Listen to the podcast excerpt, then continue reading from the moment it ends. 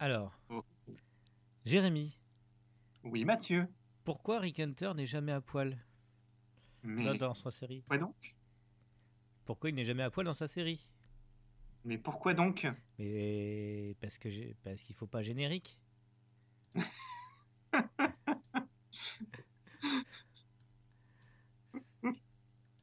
Tu sais que tu t'es trompé dans ta propre blague. Je sais.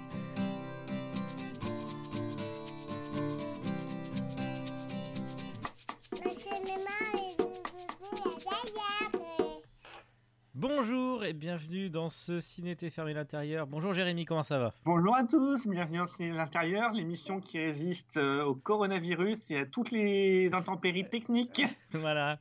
Alors donc euh, donc c'est notre deuxième numéro sur le Rocky Horror Picture Show après un premier qui a qui a planté donc vous ne l'aurez pas Voilà, Euh, au bout d'une heure et demie, un magistral crash d'émission de, d'émission. de logiciel. On s'est regardé dans les yeux, on s'est dit non, on ne la refait pas. voilà, donc voilà, euh, on a tout perdu, on a tout mais perdu. on est quand même là pour la refaire. pour la refaire une semaine après. Euh, Exactement. donc euh, est-ce que donc on a on- moi j'ai bazardé toutes mes news, j'en ai plus. j'ai plus rien. Pas- je- à, à- la base, c'était l'enregistrement était la- le lendemain des, bah, des Césars, donc donc je, je pouvais parler des Césars. Bah, dé- déjà, il y avait un grand débat à faire, à faire dessus. Mais est-ce que vraiment c'est d'actualité? Je ne sais pas. Euh, on, on en parle ou pas, euh, Jérémy, ce soir? Je ne sais pas, à voir. ouais, voir. Est-ce qu'il y a de l'actualité vraiment ou pas? Euh, Ah, bah, moi j'en ai quelques-unes. Bon, Ah. bon j'ai repris celle de la semaine dernière du coup. Hein. D'accord, bah oui, bah, de toute façon, c'est bah, les mêmes. Voilà, donc, euh, donc vous l'entendez peut-être, euh, nos, nos voix ne sont pas pareilles parce qu'ils ne sont pas au même endroit. Nous, nous sommes à quelques kilomètres d'écart et nous, et nous travaillons par, euh, par, par logiciel interposé. Oh, mais La- quelle est donc cette sorcellerie? Euh, ah, on appelle ça la technologie, il paraît. Alors, ouais, Bientôt nous enregistrerons dans des espaces-temps différents. ouais, c'est- bah, on, on- on devrait essayer, hein, de toute façon, hein, euh, un, jour ou l'autre. Bon, et, euh, donc, bah, euh, est-ce qu'on commencerait pas par des infos par hasard? Allons-y, Alors, on va commencer par des infos, allez hop. Donc ça, à toi, Pujadas de l'info. à moi, attention, hop.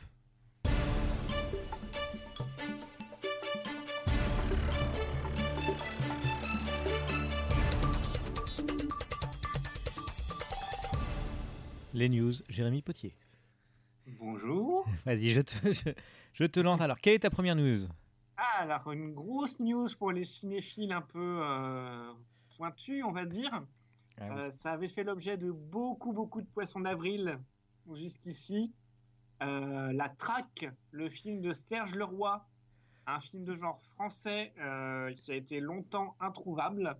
Alors, Eh je, bien, je veux pas oui. te vanner, mais t'étais meilleur dans la première, dans la première émission. Il y avait une montée de suspense. On, on- on sent qu'on en a marre. On sent qu'on en a marre. Cher- Cher auditeur, on voilà. sent- on, en a un peu marre. Vas-y. les bobines de la traque ont été retrouvées par le chat qui fume. Ouais. Donc, qui va préparer une édition Blu-ray avec un master 4K de, du film. Donc, euh, La Traque, c'est donc un film de Serge Leroy, un peu dans la veine des, des Rap and Revenge. Euh, Il y a notamment au casting, euh, comment dire, Jean-Pierre Mariel, Jean-Luc Bidot, Michael Lonsdale et, et MC Farmer. Mmh, Farmer. Et donc voilà, donc c'est l'histoire d'un groupe d'amis un peu de la haute société qui, dont deux d'entre eux, voilà, rencontrent une touriste anglaise et la violent. Ah. Et donc pour ne pas qu'elle parle parce qu'elle réussit à s'enfuir, ils décident, bah, entre guillemets, euh, d'organiser une battue comme une chasse, en vrai, la chasse qu'ils ont l'habitude de pratiquer. Mais où cette fois-ci, bah, le but c'est de la, de la cerner de la, et, bah, et de la tuer, quoi. C'est pas de le violer à nouveau? Euh, je crois pas. ah, bah. ah non, peut-être après l'avoir tué. on, en, on- en repar- on en reparlera peut-être euh, au, au Sadik Master Festival. euh, on va peut-être faire une émission aussi là-bas. On, va, tenter, on a, des petites astuces. En tout cas, voilà, euh, donc euh, ça y est, ils viennent de recevoir euh, le nouveau scan 4K. Et donc, bah, alors, on n'a pas encore beaucoup de détails sur le contenu de l'édition. Est-ce qu'il va y avoir énormément de bonus ou non ou, Voilà, mais en tout cas, c'est un peu une grosse, grosse nouvelle. Ça leur a pris deux ans déjà pour avoir les droits du film. Ouais, ce qui était, bah, ce qui est pas mal, mais, après effectivement c'était un, c'était un truc un peu compliqué. Hein. C'est un truc très compliqué, et comme on le disait, bah, à chaque fois ils ont fait un poisson d'avril l'an dernier euh, pour dire ah euh, hop ça y est on sort la track etc et après c'est devenu un running gag dès qu'il fait une annonce. Parce qu'il poste souvent des messages pour dire euh, voilà demain rendez-vous à telle heure pour l'annonce de nouveaux nouveaux titres. Et tout le monde commentait dessus la track la track la track et là là cette fois c'est pas du chiquet c'est du vrai. Voilà. Donc bah, bah, donc on, va suivre ça de très très près alors. Exactement. Exactement. Alors hop info info suivante. Alors, euh, est-ce que, est que je m'attaque au gros morceau ou pas? Est-ce qu'on est est qu'on parle des Césars? C'est gentil que tu l'appelles comme ça. Hein, mais... Ouais. Florence Forestier, elle passe. Popol, ça suffit. Hein. Popol, Popol, Popolanski, oui. Euh... Ah mince, c'était même pas fait exprès en plus. Non, non, mais euh, voilà, donc... Euh, alors, j'avais décidé de pas trop prendre parti parce que j'ai reçu un peu des menaces sur Internet à ce sujet. on va pas... On va, on va pas trop en dire, en dire plus parce que j'ai eu le malheur de faire appel à la raison plutôt qu'à l'empathie. Euh, mais voilà, donc euh, alors. Euh, bah, alors, le, sachez juste que le, le, César du meilleur film est allé à mon flop 2019. voilà, donc Les Misérables de Ladjli. sachez que la meilleure réalisation enfin, est allée à Roman Polanski pour J'accuse. Sachez que le meilleur acteur, c'est Roche Dizem, qui a toujours la classe pour le rôle de Yacoub Daoud dans Roubaix, une lumière. Sachez que la meilleure actrice, c'est Anaïs de Moustier euh, dans Alice et le maire. Donc sachez que le meilleur acteur dans un second rôle, c'est Swan Arlo dans Grâce à Dieu. Sachez que la meilleure actrice dans un second rôle, c'est Fanny Ardant dans La Belle Époque, Sublime Fanny. Oui, je voilà. Euh, sachez que le meilleur espoir masculin euh, est allé à, euh, à, Alexandre Mananti pour Les Misérables. Voilà. Mhm. c'est Cochon Rose dans Les Misérables. Ouais, voilà. On s'était planté au moment de la première, le, premier enregistrement. je, m'étais planté. Voilà. soyons honnêtes. Alors, le meilleur espoir féminin est allé à Lina Coudry dans Papicha. Enfin, le, voilà. le meilleur scénario original, Nicolas Bedos pour La Belle Époque, et c'est mérité. Euh, oui, tout à fait. Meilleure adaptation, Roman Polanski et Robert Harris pour J'accuse, d'après le roman D de Robert Harris. Donc, euh, belle adaptation, et là aussi, c'est mérité. Euh, meilleur costume, Pascal Pascaline Chavannes pour J'accuse. meilleure photographie, Claire Maton pour Portrait de la jeune fille en feu. Meilleur décor, Stéphane Rosenbaum pour La Belle Époque. Meilleur montage, Flora Volpelière pour Les Misérables. Meilleur son, Nicolas Quentin, Thomas Desjonquières, pardon, Raphaël Moutarde, Olivier Guénard, Randy Tom pour Le Chant du Loup. Et c'est mérité. Euh, très, très, très, très, très, mérité. Le gros euh, travail de son euh, sur ce film et aussi une bonne surprise du cinéma français. Quoi. Bah oui, non, non, mais on, sait faire d'ailleurs meilleure musique originale, Dan Levy pour J'ai perdu mon corps.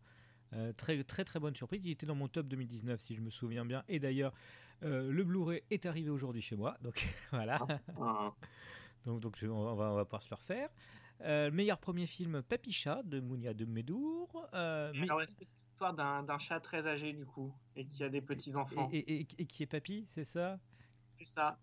Attends, là, là, là je, je l'avais pas préparé encore, mais voilà. Merci. Merci. Voilà, voilà. N'hésite pas à me signaler quand tu veux que je mette des sons. parce que euh, alors, alors sachez que je suis tout puissant là sur, sur les sons actuellement. Euh, meilleur film d'animation, J'ai perdu mon corps de Jérémy Clapin. Voilà, donc euh, on le retrouve. Et son deuxième, donc là c'est Jérémy Clap 2. Mais tu, tu vas arrêter, oui. Meilleur sur les blagues qu'au premier enregistrement. Hein. Ah, oui, Attention, attention, attention, parce qu'après. Ah, après, on va, on va passer un peu plus lourd. Euh, meilleur film documentaire de M de Yolande Zoberman. Voilà. Euh, meilleur film étranger. Zoberman avec sa cape rouge et ses, et ses collants bleus. Euh, voilà. voilà. Non, quoique, non, non, non, non. non. Hop, voilà. Ça, ça, ça mérite. Ah, ça va un peu plus vite là. On, devrait y songer plus tard. alors, meilleur film étranger, Parasite de Bong Joon-ho. Ah. Vas-y. Non, pas de bah très bon film. Très très bon film, bah, d'ailleurs qui a tout raflé. Alors, euh, petite news, euh, alors si, si, j'en profitais pour en parler d'une petite news, crowdfunding. Euh, ah, ah.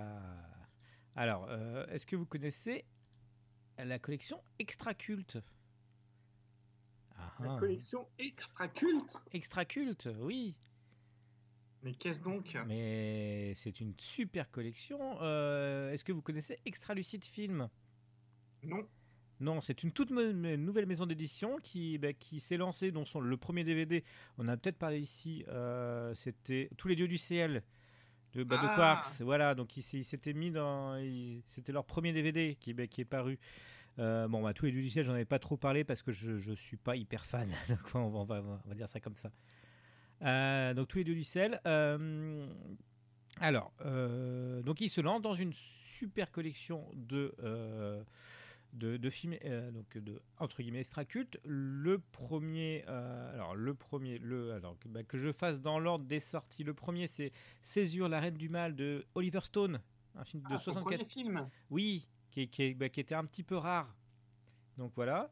Ensuite on a Star Crash le choc des étoiles de Luigi Cosi ah, en coffret en remasterisation euh, ah pardon le leur masterisation de la version HD du montage américain. Attention, il y a un petit piège.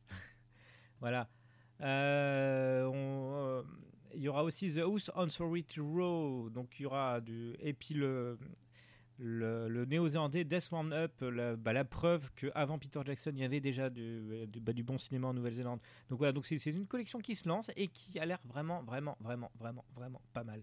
Euh, voilà, donc ils ont donc la collection se fera, même si ils ont d'ores et déjà commencé à euh, faire un Ulule. Vous savez maintenant, on, peste un peu contre ça, mais c'est les nouvelles préventes.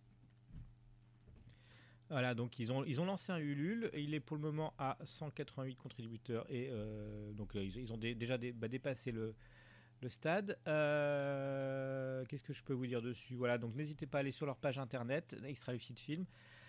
Euh, bah, ça m'a l'air tout bien, parce qu'après, euh, il semblerait qu'ils aient des, du gros, du gros, du gros, du gros euh, pour les factures sorties. Mais de toute manière, la, une collection avec Star Crash dedans, c'est forcément bien. Ça a de quoi vous rendre chèvre. Ah. C'est bon. Ah, c'est à toi. Ah, alors on a enfin des nouvelles de Grizzly 2. Ah. Ah. ah. Voilà, donc euh, Grizzly 2, qui est la suite euh, du film euh, Grizzly de William Girdler, qui était une sorte de, comment dire, c'était un peu, c'est suite à la vague de films déclenchée par Les Dents de la Mer, c'est ça? C'est ça. Bah, D'ailleurs, si vous regardez bien Grizzly, le premier, donc j'ai pas encore vu le 2, donc je, je, souhaite pouvoir le voir incessamment sous peu. c'est un remake forestier des Dents de la Mer avec quasiment le même, euh, la même histoire, les mêmes interprétations, les mêmes, euh, les mêmes péripéties, mais sauf qu'il n'y a pas d'eau. Donc, euh, et, hmm voilà. Et donc, suite bah, à ce Grizzly, il y avait eu un deuxième film qui avait été mis en chantier avec notamment au casting George Clooney, Charlie ah. Sheen et Laura Dern. Sauf que le film n'avait jamais été terminé. Et bien maintenant, ça y est. C'est bon, il est terminé? Il est terminé, oui. Euh, ils ont effectué donc un comment dire un nouveau transfert en fait des anciens euh, des anciens shoots, des anciennes images et ils ont refait quelques nouveaux plans des tournages pour euh, compléter le film. Le film a même été projeté à Los Angeles du coup lors d'une séance spéciale. Et alors du coup bah comment dire donc Grizzly euh, plutôt que de refaire le film, en fait, ils voulaient garder vraiment au maximum le, le feeling d'original, hein, parce qu'on parle d'un film, euh, comment dire, euh, qui était tourné, je crois, dans les années 80. Oui, bah, qui... 70, début des années 80, à l'origine. Est-ce qu'on parle du casting? Ah bah oui. Alors, parce que là, je pense qu'il faut parler du casting, c'est nécessaire. Ce qu'on a même déjà fait. Alors, pas en détail, mais au tout début. Ah oui, oui. Ouh, je, je, sens que ce podcast va être dur. Je sens que ce podcast va être dur. Il va déjà être très dur à monter, mais là, il va être dur. Il va être dur. Vous allez en chier. Et, euh, donc voilà, c'est l'idée, c'était vraiment de garder l'esprit euh, années 80 euh, au maximum. Donc ils n'ont pas entre guillemets refait l'intégralité du film. Ils ont juste refait les, les plans nécessaires pour compléter le film. Voilà.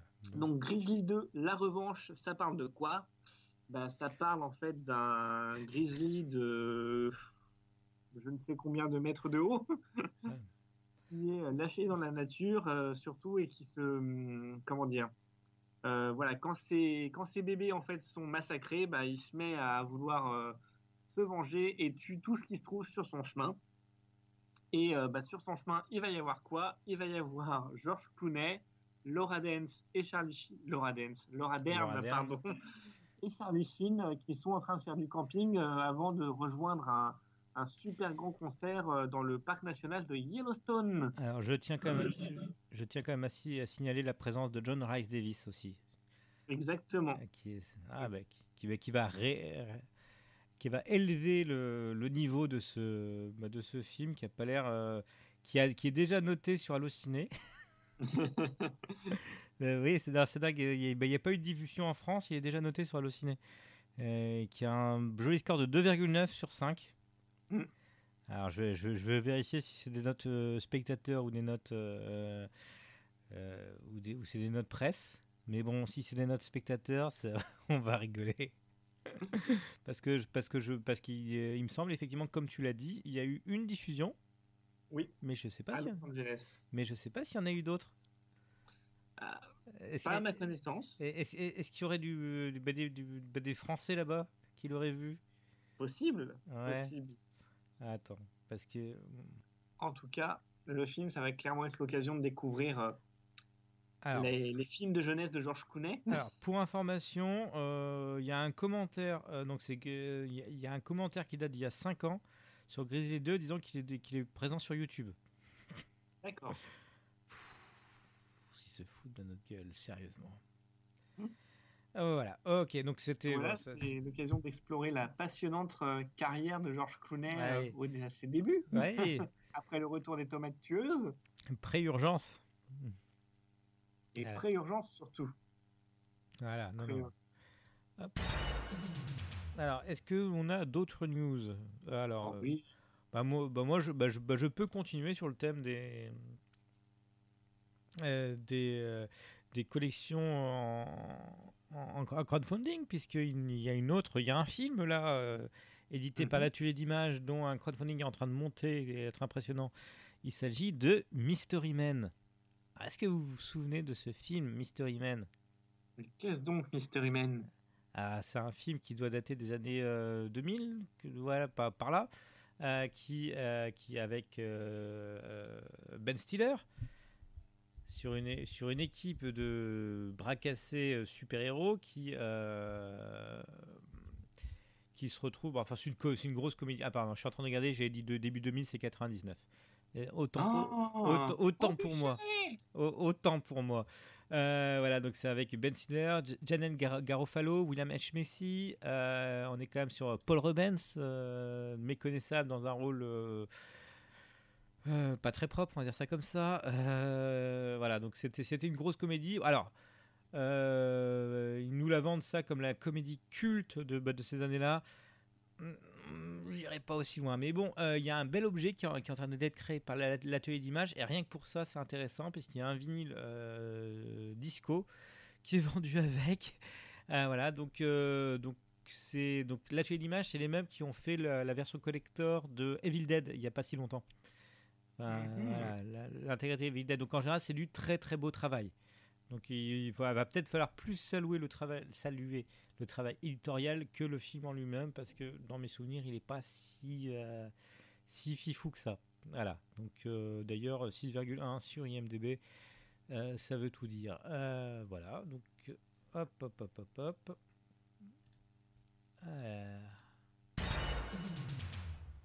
Il faut que je sois dessus. Daniel Radcliffe est de retour mais pas en sorcier. Enculé Voilà, c'est tout. C'est Daniel Radcliffe qui fait cet effet C'est ça. Vas-y. Alors, Daniel Radcliffe, donc, euh, qui euh, va débarquer sur Amazon Prime le 23 mars dans Guns Akimbo. Oh. Alors, c'est quoi C'est qui? Euh, C'est un film de Jason Lee Howden, à qui on doit déjà Deathgasm. Oh et euh, qui comment dire C'est l'histoire donc d'un d'un geek un peu solitaire, développeur de jeux vidéo, et qui se retrouve en fait avec des flingues cloués, boulonnés sur ses mains, en robe de chambre, avec des espèces de pantoufles pieds de panthère. Bah, et il se retrouve obligé du coup de, de, participer à un jeu de massacre. Bah ça m'a l'air bien comme film. Voilà, ça a l'air un peu barré. Euh, c'est décrit un peu comme une sorte de John Wick What the Fuck version Mortal Kombat. Et on retrouvera donc au casting Daniel Radcliffe et également Samara, Waving. Euh, donc voilà, donc c'est un film du néo-zélandais, en tout cas, en tout cas le réalisateur est néo-zélandais. Et euh, apparemment, donc ça se veut assez, euh, assez violent, assez, euh, comment dire, assez irrévérencieux, quoi. C'est, voilà. C'est Mortal Kombat, The Purge, Scott Pilgrim, tout mélangé avec, voilà, avec un côté flingue et baston, quoi. D'accord, bah voilà. voilà. Cette news un peu décousue que je venais juste de trouver avant le début de l'émission. Oh, bah, bah, ça, ça, nous permet de nous rajouter quelque chose à cette émission. Alors, bah, une news aussi qui est, qui est tombée bah, dernièrement. Euh, alors, vous savez, euh, la France va mal. La France est soumise à une épidémie d'une du, bière de seconde zone. oh mon Dieu Voilà. voilà. Euh... mais, mais, comment, mais, mais, comment tu, tu, tu, je réagis à ça?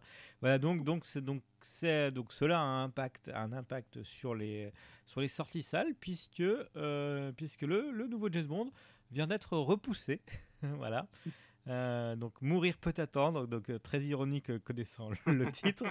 donc, donc on peut encore attendre un petit peu avant d'avoir le le, le nouveau James Bond euh, avant que qu'il sorte en salle. Voilà. Ça Je l'ai Oui, euh, news suivante, bah, c'est hum, alors euh, qu'on a appris récemment qu'il n'y aurait pas de saison 2 de la série Marianne sur Netflix. Oui. Il y avait pourtant eu un, un, petit, un petit succès, oui. Un petit succès. Bah, il y a une nouvelle série fantastique française qui va débarquer quand même sur, le, distribu sur le réseau du distributeur et qui s'appelle Vampire. Ah. sera disponible le 20 mars avec euh, dans les rôles principaux Oulaya Amamra euh, qu'on a vu dans Divine et Suzanne Clément qu'on a vu dans Mommy de Xavier Dolan. Euh, donc l'histoire c'est quoi? C'est bah, tout simplement voilà une, la famille d'une dénommée Martha Radescu, une famille de vampires. non pardon, pas une famille de vampires en fait qui vit dans la clandestinité mais euh, comment dire, euh, visiblement euh, leur fille Doina se révèle être un vampire d'un nouveau genre et c'est tout l'équilibre qui mm, de, de, cette famille qui explose et donc Doina doit apprendre à vivre. Alors là je lis, apprend à vivre avec sa double nature. Le jour, elle devient un danger pour ses amis. La nuit, elle est convoitée par la communauté vampire fascinée par sa singularité. C'est beau, c'est beau. Alors, est-ce est -ce que c'est un rapport avec le film Vampire de Vincent Lanoux? Euh, Je ne pense pas, non, ni avec John Carpenter pour le coup. Bah, ok, ok, bon, bah, on, on, va essayer de voir ça. Euh. Non, mais c'est la preuve en tout cas que. Euh, que, bah, que, Netflix est en train réellement d'apporter sa pierre et de financer du, du contenu français. Euh, c'est déjà. Ça a l'air autre chose que Marseille déjà. Bah oui, oui, mais euh, Marseille, il y, avait Depardieu, ils étaient obligés, ils étaient obligés de financer quelque chose avec Depardieu. De toute façon, on est obligé. non, non, mais donc la prochaine fois, ce sera peut-être Amazon Prime qui devra financer un truc avec Depardieu. Tous les tous les 5 ans, faut faut sortir Depardieu de sa retraite. C'est c'est contractuel. Alors, alors moi, je n'ai plus de news. Est-ce que tu en as une encore? J'en ai encore de 3 même. Oh merde. Oh merde, vas-y, vas-y. Ah, ça va aller un peu vite. Hein. Ah. Là, pour le coup, euh, bah, c'est une affiche qui a fait surface il y a quelques jours. Euh, une drôle d'affiche, puisqu'on y voit Paul Hogan euh, posé pour un film qui s'appellerait The Very Excellent Mr. Dundee. Oh. Donc, Paul Hogan, pour ceux qui ne le connaîtraient pas, c'est un acteur australien qui est notamment connu bah, pour son rôle de Crocodile Dundee bah, son, son, seul rôle reconnu d'ailleurs. Hein, parce que, Exactement. Qu'est-ce qu'il a fait d'autre? Et donc, bah, il y aurait du coup un troisième volet en préparation, et donc il y a une affiche Euh, qui a fuité. Un, un quatrième volet. Ah, il y a- parce qu'il y a déjà. pas qu'il y en avait eu trois des Ah si si si, il y en a trois déjà. Ah si Oh. si si si, je, je, je l'affirme, je, je, je l'affirme haut et fort, il y a trois crocodiles Dundee. Et là, bientôt, il y en aura quatre. Il y en aura quatre. Avec donc, euh, voilà, bah, Paul Hogan qui va reprendre son rôle titre. Alors, est-ce qu'il va vraiment euh, ressortir la machette ou. Ah, moi, euh, moi, je vais juste poser la question est-ce qu'il y a un rapport avec le crocodile Botswana? Ah, je, bah, je, bah, je, je veux, je veux un crossover entre les deux. Attention, hein, en plus, casting lourd. Parce que, donc, outre Paul Hogan, on aura par exemple Olivia Newton-John, John Cleese et Chevy Chase dans des rôles. Chevy Chase, mon dieu, Chevy ils Chase, oui, ils ressorti de la du formol? exactement. Alors, la news suivante, Maestro, musique. oh.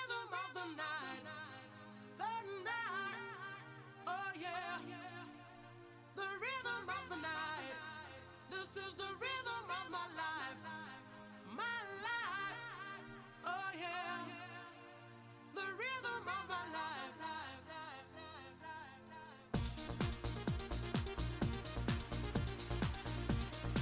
vous aurez reconnu certainement, on va parler de coronavirus. Oui. Alors, je, je m'excuse, je suis obligé de couper cette splendide musique, sinon je ne t'entends pas, vu, vu l'installation. Vas-y, continue. Alors, bah, le coronavirus, euh, bah, qui devient en fait euh, un nouveau thème sur Pornhub. Ah oui, j'avais entendu parler de ça. Ah. Voilà, euh, de la même manière que bah, suite aux manifestations des Gilets jaunes, euh, bah, c'est devenu un hashtag et il y a eu des vidéos sur le sujet. Et bah, maintenant, vous pouvez trouver sur le fameux site de vidéos pornographiques des vidéos coronavirus où donc vous voyez des gens bah, faire des galipettes avec des, des masques sur eux, ce genre de choses. Euh, Euh, donc voilà, euh, comme quoi vraiment il y a, on peut tout faire, ah, on peut tout faire dans le porno. Hein, c'est voilà. mais dis-moi, euh, est-ce que quand ils éternuent, ils tombent enceintes? Alors je ne sais pas, je ne sais pas. Il y a des trucs que je demande. hein. Ah. Ouais, je suis désolé, hein, mais. nul! Oh quand même pas, voyons. Ok, hop, euh, on va passer à la news suivante. Dernière news pour moi, mais on reste dans le royaume de Pornhub. Ah bah vas-y. Bah, de toute façon, ça, ça va être la dernière news. hein, donc, euh, qui s'apprête en fait à sortir un film qui n'est pas un film pornographique sur son réseau. Comment? Et oui, au mois de mars, apparemment, un film qui s'appelle euh, Takedown, réalisé par Leila Wainrob, euh, sera diffusé gratuitement sur le site après avoir diffusé, été diffusé gratuitement dans plusieurs euh, galeries d'art. Et donc D'accord. voilà, c'est une, euh, c'est un documentaire en fait qui se plonge dans la scène du striptease queer de LA. Et ce sera le, le- officiellement le premier film non pornographique distribué sur la plateforme. D'accord, ok. Bah pourquoi pas Pourquoi pas après tout bah, après, après, euh, ça part comme sexualité, hein, donc euh, on peut peut-être se toucher devant quand même. Parce que si, si on peut pas si on peut pas se toucher devant, hein, moi je dis euh, Je vous emmerde, oh, je rentre à mon maison. voilà. voilà. si on part complètement en vrille. Ah ouais, attends, eh, eh, eh, j'ai eu une semaine pour faire des conneries, donc vas-y. Et j'ai toujours pas fait de jingle. voilà, donc donc euh, on n'a plus de news? On n'a plus de news. On n'a plus de news. Bah on va commencer par les, la- les sorties de projo. Hein? Allons-y. Alors bah allons-y. Alors donc euh, alors on va on va, on va peut-être parler de, de- du, du principal film que nous avons vu dans cette période-là, euh, que nous avons vu ensemble d'ailleurs. Parce que euh, juste avant notre premier enregistrement que vous n'entendrez pas, que vous ne pouvez pas entendre, euh, voilà, donc nous avons vu euh, le film. Je te laisse le. Invisible Man Donc nous avons vu l'invisible homme de Lee Wanell. de League One Alors, euh, alors a priori plutôt positif. Euh, Qu'est-ce que tu en as passé, Jérémy?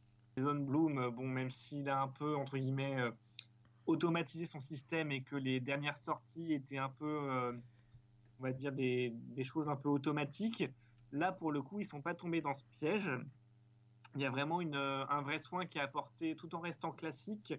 Euh, il y a quand même un vrai soin qui est apporté. Bah, déjà, euh, Lee Wanell à la réalisation, euh, qui avait déjà fait un, bon petit coup avec euh, Upgrade, qui était une très bonne série B assez dynamique. Euh, bah là, euh, concrètement, arrive à, à instaurer une ambiance. On a des, le jeu des acteurs est plutôt bon. Elisabeth Moss en tête. Après, oui, donc effectivement, euh, très bon film. Euh, alors, c'est un peu difficile en fait d'en reparler une semaine après comme ça. Euh, Là, déjà l'idée. Parce qu'en plus, on, a, on, avait été très très bon. Hein, si, si, je me souviens bien, on avait été, on, a, on avait été les meilleurs. On, a, on avait dit plein de trucs en fait. et du coup, là, c'est un peu difficile de tout reprendre. voilà. Euh, bah, en, en, fait, ce qu'il faut savoir, c'est qu'on est, on est, alors, pour, pour, pour, replacer ce film-là, ce film-là arrive après un, un, certain nombre de, de, tentatives de reboot du Monster Universe, enfin du Dark Universe comme ils l'ont appelé euh, de la Universal. Donc, à savoir, le premier était Dracula Untold, euh, qui n'était pas si mauvais que ça, mais qui n'avait pas du tout trouvé son public suivi par La Momie euh, avec euh, notre ami Tom Cruise, euh, qui est alors là, aussi il n'était pas si mauvais que ça, mais il, il avait clairement une tendance à rusher à mort par rapport à ce qu'il voulait faire. Bah, par rapport à ce qu'il voulait faire, il voulait faire un Avenger des, bah, des monstres, mais bon, sans les présenter avant, donc ce qui fait qu'on avait le personnage du Dr Jekyll qui était là et qui, qui était bah, trop présent par rapport à ce qu'il aurait dû être. On aurait, on aurait voulu plutôt avoir une histoire avec, avec la momie, quoi. Euh, donc voilà, donc donc c'est donc pour la momie, le succès n'a pas été au rendez-vous non plus. Donc du coup, ils ont voulu relancer ça en passant par euh, la firme Blumhouse, donc petite maison de production, mais euh, mais au concept assez fort, donc euh, ce qui leur permet de toujours être rentable et donc d'arriver dans leur budget. Donc on, on est face à la vraie série B. D'ailleurs, Invisible Man, c'est l'une des forces, c'est une petite, c'est une série B. C'est une, oui. c'est une série B qui, bah, qui a toute la série B, mais en bien fait. Voilà, en... ils ont préféré faire un, plutôt un, un, film entre guillemets euh, plus modeste mais bien fait plutôt que de chercher à taper dans le gros blockbuster et de se vautrer euh, magistralement. Bah, c'est ce qu'ils avaient fait avec la momie, hein, voilà. Exactement, exactement. Donc, en euh... tout cas, euh, ce qu'on peut dire aussi, c'est que pour un film qui s'appelle L'homme invisible, en fait, ils ont fait une astuce plutôt maligne euh, c'est qu'ils ont utilisé ce prétexte en fait pour parler euh, des violences faites aux femmes et des relations euh, toxiques, on va dire. Mm. Et pour le coup, c'était plutôt ingénieux parce que c'est vraiment une métaphore qui s'y prête, celle de l'homme invisible. Et donc le film en fait entier est centré sur une femme. Et oui. donc non pas comme les précédentes adaptations de, de, ce, de cet univers on ne suit pas l'homme invisible en tant que tel et son parcours, mais on suit au contraire une femme qui est le, autour de laquelle gravite l'homme invisible et les conséquences de la relation désastreuse qu'elle avait eue avec l'humain, avec cet homme au temps où il était encore euh, visible, on va dire. Et donc oui, seule réserve moi pour ma part, c'est que euh, comment dire, euh, pour tout dire, le donc effectivement, on a une ré... les acteurs sont plutôt bons. Elisabeth Moss est très convaincante. Euh, la réalisation est vraiment plutôt efficace. Et moi, mon seul bémol, entre guillemets, c'est que d'avoir, à force de rationaliser un peu trop le concept de l'homme invisible, mmh. qui est jusqu'ici, on était dans le domaine de la science-fiction, pour ne pas dire de l'horreur, non? Ou du fantastique, en tout cas. on est ici vraiment purement dans un thriller. Et la raison pour laquelle l'homme devient invisible, euh, est expliqué en fait de manière très rationnelle. Et je trouve que ça diminue justement un peu la, la portée du message qu'ils essaient de faire, dans le sens où, euh, comment dire, euh, là où en étant, euh, comment dire, dans le domaine du fantastique ou de l'horreur ou de la science-fiction, euh, on pouvait avoir une portée universelle de ce qu'ils essayaient de faire. Là, au contraire, ça les ramène vraiment à leur situation à eux, parce que bah, si on n'est pas marié avec un, playboy millionnaire euh, adepte des, des nouvelles technologies, etc., euh, ça risque pas de nous arriver, entre guillemets. Donc voilà, c'est vraiment, après, voilà, c'est du chipotage, mmh. mais c'est le léger bémol que j'adresserai aux, au film d'a- d'avoir trop rationalisé la chose, ce qui peut aussi peut-être être euh, compliqué par la suite pour étendre l'univers. Oui, bah, oui, bah, bah, de toute façon, on, on est d'accord sur ce, sur ce point. Bah, je ne sais pas. Bah, je, la- non, non, parce, pa- parce que moi aussi, je m'étais interrogé, bah, sur- surtout que euh, là, on a affaire, parce que on n'a pas vraiment affaire à un film d'horreur, on a affaire à un drame de science-fiction. Donc, du coup, en plus, moi, moi, moi, je le précise à chaque fois, mais je veux le repréciser. Euh, la petite astuce euh, d'invisibilité. euh, est-ce que c'est spoilé là? Je, je ne sais pas. Euh, bah, Parce, parce qu'on comprend assez vite hein, que c'est un euh, que c'est un spécialiste en optique, donc du coup Oui. que, que, que ça va être un jeu d'optique plutôt. Euh, bon, voilà, bon, je, je la main. En fait, euh, pour ceux qui connaîtront, euh, c'est la même astuce que que la voiture dans Meurt un autre jour, euh, un James Bond. Donc voilà, donc c'est on, est face à quelque chose qui est entre guillemets rationnel. Alors entre gros guillemets, hein, parce que je ne sais pas si réellement ça peut marcher. Euh, donc, donc sortir de l'aspect irrationnel, ça empêche l'horreur, mais ça donne quelque chose qui est euh, foutrement intéressant. Je Oui. sais, je sais pas si tu es d'accord. C'est Ah, si, quand même c'est foutrement intéressant, mais on n'est vraiment pas en, dans ce qu'on pourrait s'attendre d'un film de, la- de monstre de la Universal. c'est ça. Mais sinon, oui, le film reste extrêmement bien fait. euh, Oui, ben, euh, c'est- en fait, c'est c'est à la fois bien et pas bien. C'est-à-dire que le film est super, est super bien fait.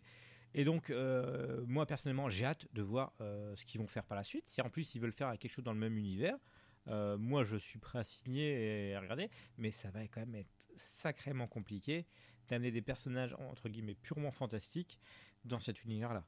tout à fait. Voilà. Tout à fait. C'est- Donc, voilà. euh, Ou alors, est-ce qu'ils font que des films indépendants, mais euh, entre guillemets, qui partagent le même univers Ou est-ce que vraiment ils relient les histoires? Nous le saurons prochainement. Non, voilà, donc, donc Invisible Man, Invisible Man, ah, j'arrive plus à parler, mon Dieu, mon Dieu, mon Dieu, sortez-moi Ah, la bière. Jérémy. Alors, sortez-moi la bière. Euh, donc, on le conseille? Oui. On le conseille, voilà. Euh, Jérémy, est-ce que tu as vu d'autres films sur cette période-là auxquels tu veux en parler? Alors, pourquoi pas euh, On peut parler par exemple du cas Richard Jewell, Oui Clint Eastwood. Ah oui, oui, oui, oui, oui, oui. Alors, j'avais fait un peu une, une énorme diatribe. Je pense que je vais pas être capable de la refaire là encore euh, lors mon premier essai. Ouais, mais Euh, donc, le cas Richard Jewell, le nouveau film de Clint Eastwood, avec euh, dans les rôles principaux euh, Paul Michael Hauser, Kathy Bates, Sam Rockwell, Olivia Wilde et John Hamm. Jean Jambon pour les ah, intimes. voilà. Il vient- donc c'est Clint Eastwood en fait qui poursuit sa comment dire sa mythologie des, des héros américains ordinaires qu'il essaye de mettre en valeur depuis euh, quelques années maintenant. Ça avait commencé avec euh, American Sniper, ça s'était poursuivi avec Sully. Il y a donc eu ensuite euh, l'horrible 15h17 pour Paris. Ça, t'en avais beaucoup parlé. ah oui, euh, oui, je crois que j'avais plus parlé de ça que du film Richard Jewell au final. Ça. On va peut-être se recentrer sur, bah, sur le. bah, Oui, par- tout à fait. parlons des choses plutôt positives, hein, bien. Parce qu'effectivement, que ça, ça, ça ne sert à rien de, de, tirer sur une ambulance ou sur un train. Donc, voilà, donc, euh, et donc là aujourd'hui sortait le cas euh, Richard Jewell. Richard Jewell donc est un agent de sécurité qui euh, découvre euh, une bombe artisanale et bah, en la découvrant du coup permet d'é- d'éviter un, un massacre et donc sauve la vie de plusieurs centaines de personnes. Et après être célébré en héros pendant quelques jours, très vite, le FBI et les médias euh, le dépeignent comme le possible, voire euh, comme euh, tout simplement le probable poseur de bombes en fait, un peu comme le pompier pyromane en fait. Donc s'ensuit donc une grosse campagne de dénigrement dans la presse, voilà, une vie complètement bouleversée et un nom complètement sali. Donc euh, Clint Eastwood s'intéresse à cette histoire très clairement. Bon, c'est pas une surprise. Euh, le film transpire des, des positionnements politiques de Clint Eastwood. Euh, on est très clairement sur un discours euh, droitier. On est très clairement sur une critique des institutions établies et au profit des entre guillemets des petites gens qui eux connaissent la vraie vie et qui subissent de plein fouet les grandes institutions bien huilées qui s'en foutent, quoi. Euh, c'est très bien interprété en tout cas. Euh, Paul Michael Hauser et consorts sont, tous très bons. Euh, Qu'est-ce qu'on pouvait dire d'autre sur ce film? Oui, c'était pour ça que j'avais mentionné initialement le 15h17 pour Paris. Ce que j'expliquais, c'est que dans le 15h17 pour Paris, Clint Eastwood faisait de faire quelque, de donner du sens à quelque chose qui était purement vide. Et ça se voyait et ça se ressentait. Ici, même s'il est clairement du côté de son héros, il est du, contre les, les institutions, contre l'ordre établi, Mhm. euh, il y a un vrai sens entre le parcours personnel de Richard Jewell et le déroulement de l'histoire. Euh, Richard Jewell nous est pas présenté au départ comme quelqu'un de très sympathique, pas méchant non plus, mais quelqu'un qui est un peu euh, obsessionnel, qui a une obsession sécuritaire, qui voilà, et voire limite un peu creepy. Je veux dire, voilà, euh, on dé- au tout début du film, euh, on découvre qu'il espionne un, un collègue, alors espionne entre guillemets un collègue de bureau, donc euh, il essaie que euh, il a pu euh, ses, bonbons préférés dans son tiroir, donc hop, Monsieur Machin, je vous ai remis du truc, quoi. Donc c'est plein de petites choses comme ça qui interpellent un peu sur. C'est de la gentillesse. Ouais. C'est de la gentillesse. ouais, enfin, c'est un peu du stalking en fait. Et euh, qui font que euh, final le personnage qui euh, entre guillemets est un est un policier frustré en fait il s'est fait virer de la police. C'est l'ambition de sa vie c'est de faire respecter l'ordre mais sauf que bah il prend ça beaucoup trop au sérieux sur des petites choses. Et donc voilà on nous présente pas forcément ça comme quelque chose de, vertueux au départ mais pas non plus comme un personnage pas comme un méchant. Voilà et c'est à la fois, et c'est ça qui est intéressant dans le film en fait, c'est que c'est ces mêmes euh, défauts qui nous sont présentés au départ qui en fait le conduisent à découvrir la bombe et donc à sauver des centaines de personnes. Et donc il y a ce positionnement qui est assez intéressant parce que bah, si ça avait été euh, le type lambda euh, qui a réagi comme tous les autres, la bombe aurait pété et il y aurait eu un bilan bien plus lourd pour cet événement-là. Euh, et voilà, donc euh, dénonciation du système, euh, encensement des, de ceux qui au quotidien agissent pour la, la sécurité des autres. Voilà. Il y a un cas un peu problématique, on va dire, c'est qui fait débat en tout cas. Euh, c'est la manière dont il présente un des seuls personnages féminins du film, celui d'Olivia Wilde, Ouais. euh, qui est clairement mis pour le coup en opposition. Et puis bah, petit à petit, ça part complètement en vrille parce que bah, l'enfant, on comprend très vite que il n'est pas forcément d'ici. Hum. Et euh, donc voilà, il y a à chaque fois des, des nouveaux éléments qui viennent reperturber le, et déstabiliser donc, euh, le couple qui avait son équilibre et qui euh, du coup commence à complètement péter un câble. Donc vraiment plutôt un, un très bon film à aller voir, clairement. D'accord. Voir ça alors. Parce que de toute façon, moi j'ai déjà précommandé ma, ma place, donc euh, ça va le faire. Ça va le faire. Euh, euh, Est-ce qu'on a d'autres films à voir? Je ne crois pas. Je pense qu'il est temps de. de, bah, de- bah, Le gros morceau. Ah oui. Alors, le gros morceau. Hop, hop, hop, hop, hop, hop, hop. Parce que là, je suis en train de perdre tous mes trucs. là, C'est pas grave. hein. Ah. Alors, le gros morceau, on va commencer par un petit, un petit trailer. Et, et bonne On va parler de fesses. on va parler de fesses. Alors, euh, on va parler de. Est-ce que vous allez reconnaître ce film? Je pense que oui, de toute manière. C'est le titre de ce podcast. like the Rocky Horror Picture Show.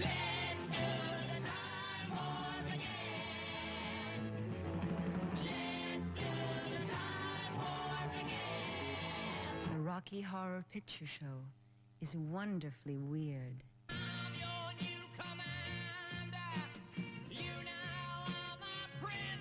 They're probably foreigners with ways different than our own. It's fabulously freaky. It's a trip to transsexual Transylvania.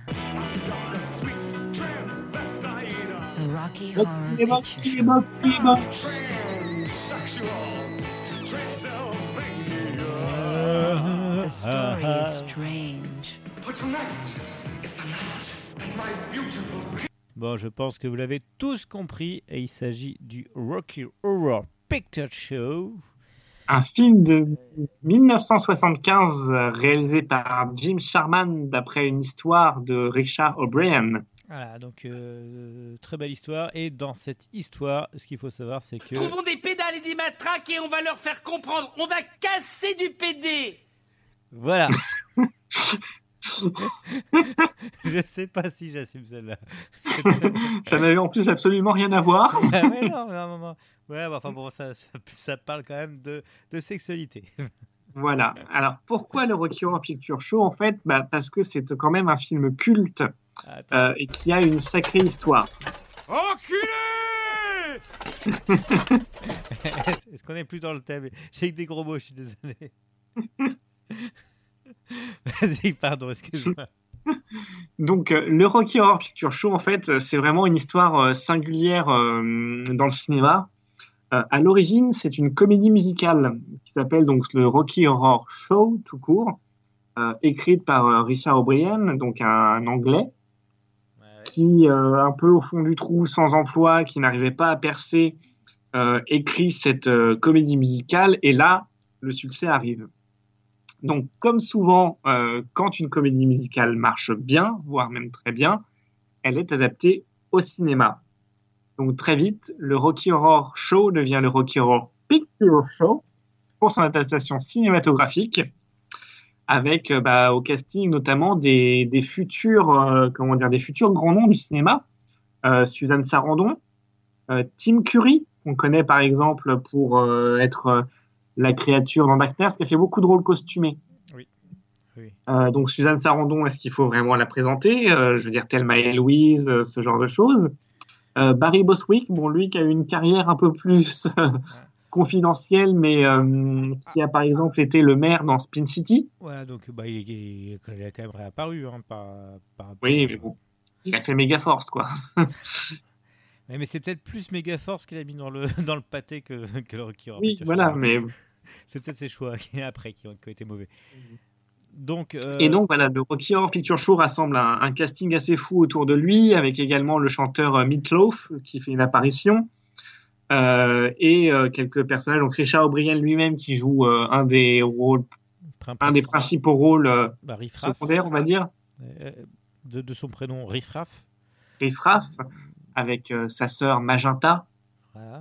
Jouée par euh, Patricia Quinn, je crois. Ouais, qui est- a un rôle très coloré en magenta.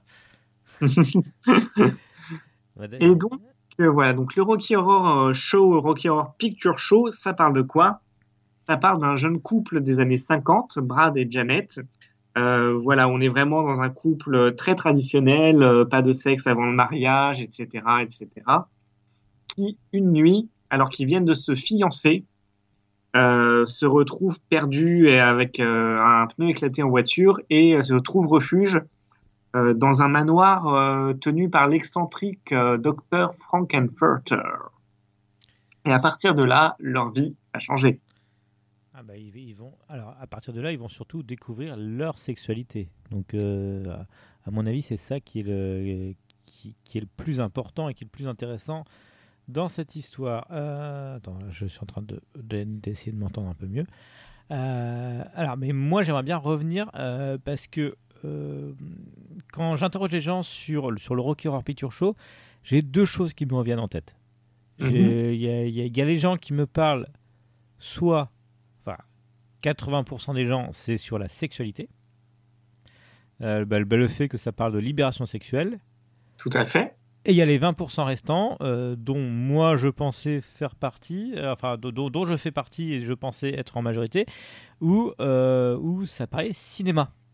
Tout à fait. Voilà, donc c'est donc, les deux sont imbriqués de manière très intéressante. Et j'aimerais revenir sur la première chanson du film, euh, qui est pour moi le symbole du film, qui est Science Fiction Double Feature. On va, on va peut-être mettre un petit extrait. C'est parti. Voilà.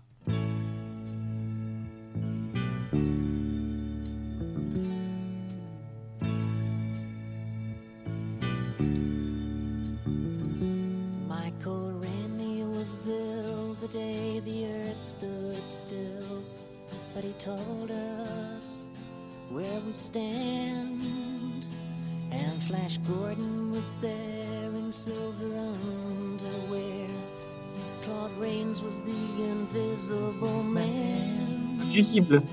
Then something Il était là. went wrong. C'était Claude Rains. For Fay Ray and King Kong, they got caught in a cellular jam. Then at a deadly pace, it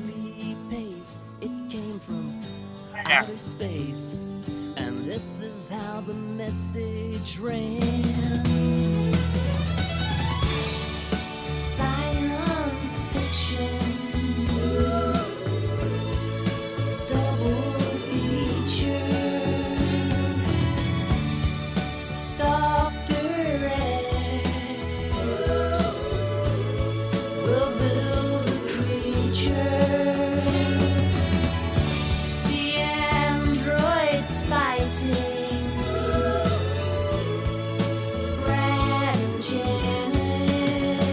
Va arrêter là.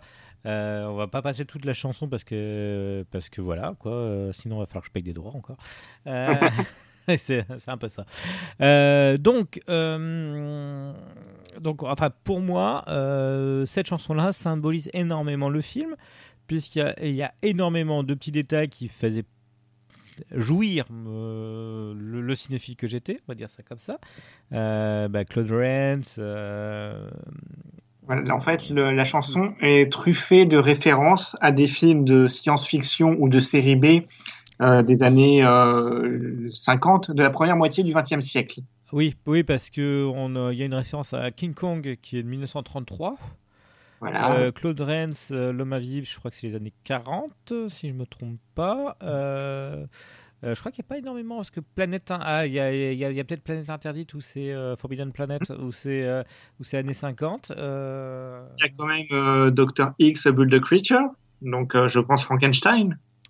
oui, oui, bah, il pouvait peut-être pas le dire clairement vu, vu la suite du film, hein, parce que sinon on, on, on- on- on- on aurait parlé de plagiat, Euh, carrément. Voilà, donc, donc en fait, moi, euh, j'ai participé à un. C'était quoi C'était ben, il n'y a pas si longtemps. Là, là, ça, j'en avais pas parlé pendant, pendant le premier enregistrement.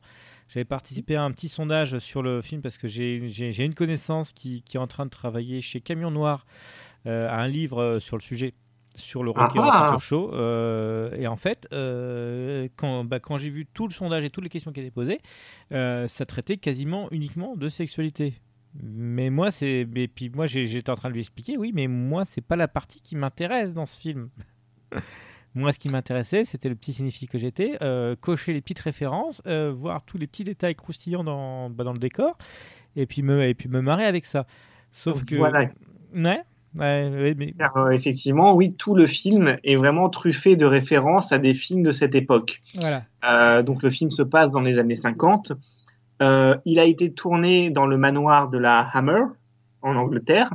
Donc la Hammer, euh, grande euh, société de production de films euh, britannique, Oui. qui a connu euh, de grandes heures de gloire avec les, les Dracula, ce genre de choses. Ah, qui, bah, qui a tenté de revenir dans les années de, bah, 2010 avec euh, Let Me In, euh, le remake de, de Morse, euh, Voilà, la femme en noir, tout ça. bah, qui, est, qui était pas, c'était pas si mauvais d'ailleurs-. Non, c'était pas mauvais la femme en noir. Voilà, non, non, c'est- c'est c'est pour ça. Je, je veux réhabiliter ces, ces films de la euh, récents. Euh, Donc euh, ouais, tout- toute l'histoire en fait effectivement et tout euh, le décor du film etc sont truffés de ces références. Donc par exemple, pour entrer un peu plus dans le détail de l'histoire, Brad et Janet, donc notre couple bien sous tout rapport, euh, arrivent chez dans le manoir du docteur Frankfurter, qui est donc le château de la Hammer. Il y a plein d'éléments de décor qui sont un peu agencés n'importe comment, mais c'est voulu et dont certains font référence à des films. Euh, L'histoire en elle-même, parce que le docteur Frankfurter, en fait, euh, donne naissance à un être humain qu'il a lui-même créé, donc c'est clairement Frankenstein. Euh, et c'est toute l'histoire et tout ce qui est périphérique à l'histoire, le décor, certaines phrases, sont en fait des références. C'est vraiment un, voilà, un film qui est imbibé de toute cette pop culture de, de l'époque. C'est pour ça que c'est compliqué d'en faire une vraie, une vraie analyse, parce qu'il faudrait quasiment faire du plan par plan, euh, séquence par séquence, image par image, pour, bah, pour pouvoir tout, tout avoir. Euh, bah, ça, on n'a peut-être pas le temps de le faire. hein, on va pas. il, il- il nous faudrait quatre podcasts et. Quoi, bah, quoi du- Quand le livre sortira, du coup, on le lira directement à l'antenne. Comme ça, c'est voilà. ça, c'est ça, c'est ça, c'est ça. Ou alors, ou alors on fera, on, fera un commentaire audio en direct. euh. S'il y a une salle de cinéma qui veut nous accueillir pour faire un, un commentaire audio en direct, on, on prend et on, et on est prêt à dire des conneries. Je- voilà. Euh, non, euh, voilà. Donc, mais ce qu'il faut savoir, c'est que cette lecture que moi j'avais, bah, c'est c'est à la fois la bonne et la mauvaise, parce que c'est surtout aussi l'histoire d'une libération sexuelle. Et c'est c'est- surtout ça. Enfin, euh, alors, la- quelle histoire est la toile de fond et quelle histoire est la principale? Ah, c'est une bonne question parce que les deux sont un peu imbriqués parce que c'est un, un témoignage d'époque. Euh, Épique. comment dire? L'idée, par exemple, de faire des, des Transylvaniens, donc parce que oui, les personnages que nous rencontrons, en fait, euh, on découvre plus tard qu'en fait, ce, sont, ce ne sont pas des terriens. Et c'est ce qui explique aussi tout cet enchevêtrement de, de références sans forcément de cohérence ou de logique. C'est qu'ils sont venus sur Terre et ils ont vu tout ça, ils ont pris tout ce qu'ils ont trouvé, ils l'ont mis ensemble pour faire comme s'ils étaient euh, de ce monde. ou alors, ou alors ils ont pris tout ce qui leur ont plu sur Terre. Et donc, euh, le deuxième euh, message derrière tout ça, c'est que bah, il y a clairement un discours effectivement sur la sexualité et notamment l'homosexualité.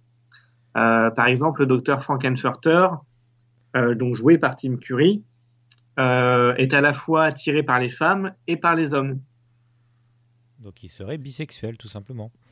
aussi. Oui. Et euh, donc voilà, et donc le, le thème un peu, c'était euh, un des messages entre guillemets du, du scénariste Richard O'Brien, c'était de dire bah, puisqu'à l'époque, euh, parce qu'on n'était pas un peu, comment dire, c'était pas des choses très courantes ni qui s'assumaient à ce moment-là, c'était peut-être même pas euh, pas légal dans dans la, c'était peut-être même pas légal tout simplement euh, à cette époque. Euh, il disait voilà, puisque on est considéré comme des extraterrestres, eh bien dans mon film, je ferai des gens homosexuels ou autres ou machin, des extraterrestres à proprement parler. Maintenant, effectivement, une fois qu'on a dit ça, euh, effectivement, c'est tout le film résumé en deux minutes, mais c'est pas tout ce que raconte le film non plus. Oui, parce que après on peut, avoir plusieurs lectures différentes en fonction des personnages, parce que chaque personnage a son évolution euh, qui est intéressante. Euh, le personnage masculin, Brad Majors, joué par Barry Boswick, qui lui, euh, qui est le prototype entre guillemets du, euh, du macho américain, mais euh, bien sous tout rapport, un petit peu, un petit, alors j'ai- dire un petit peu tapette, mais non, un petit peu mine de rien maniéré parce qu'il il est parfaitement coiffé au, tout début du film. qui découvre que bah, que bah, qu'il bah, qu'il aime les hommes en fait tout simplement enfin enfin qui, qui pourrait être intéressé par les hommes en fait tous les personnages ont, des- évolutions euh, mais même les personnages secondaires Euh, par exemple on a le personnage de Columbia qui est une groupie de Frankenfurter qui, qui, au début du film elle est amoureuse de, bah, de Frankenfurter, mais qui parvient à s'émanciper et à, entre guillemets, euh, vivre sa vie. Parce que là aussi, on parle de relations toxiques. Euh, on était sur des relations toxiques dans Invisible Man, mais on est sur aussi dans des relations toxiques dans, dans, dans le Rocky Horror Picture Show. Oui. Ça, ça, me fait su- Ah. ça me fait super bizarre de, bah, de parler super sérieusement de, bah, de ce film. Je suis désolé. Euh, C'est vrai que ce- le film en soi est tout sauf sérieux, il est très festif, c'est une comédie musicale. Oui, et dans le sens, dans le sens le plus, euh, le plus baroque et le plus, euh, le, le plus poussé du terme. C'est- C'est-à-dire là, il y a vraiment des chansons toutes les 2 à 3 minutes et des chansons qui comptent et des, des bonnes chansons. Euh, est-ce que, est-ce, que- est-ce que je remets une chanson? Tiens, est-ce que j'en remets une? Pas? Allez, je vais remettre donc la présentation de, euh, de, de Frankenfurter, la première chanson. Je crois que l'extrait met un peu de temps à démarrer, donc c'est pour ça que je peux parler un petit peu dessus, comme ça s'entend. Voilà, donc, euh, donc imaginez, euh, vous êtes dans une salle de bal. Si, si ça danse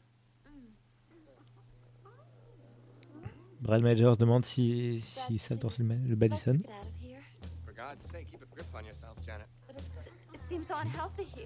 It's just a party, Janet. Well, I want to go. Well, we can't go anywhere till I get to a phone. Well, then ask the butler or someone. Just a moment, Janet. We don't want to interfere with their celebrations. This isn't the Junior Chamber of Commerce, Brad. They're probably foreigners with ways different than our own. They may do some more folk dancing. Look, I'm cold, I'm wet, and I'm just plain scared. I'm here. There's nothing to worry about.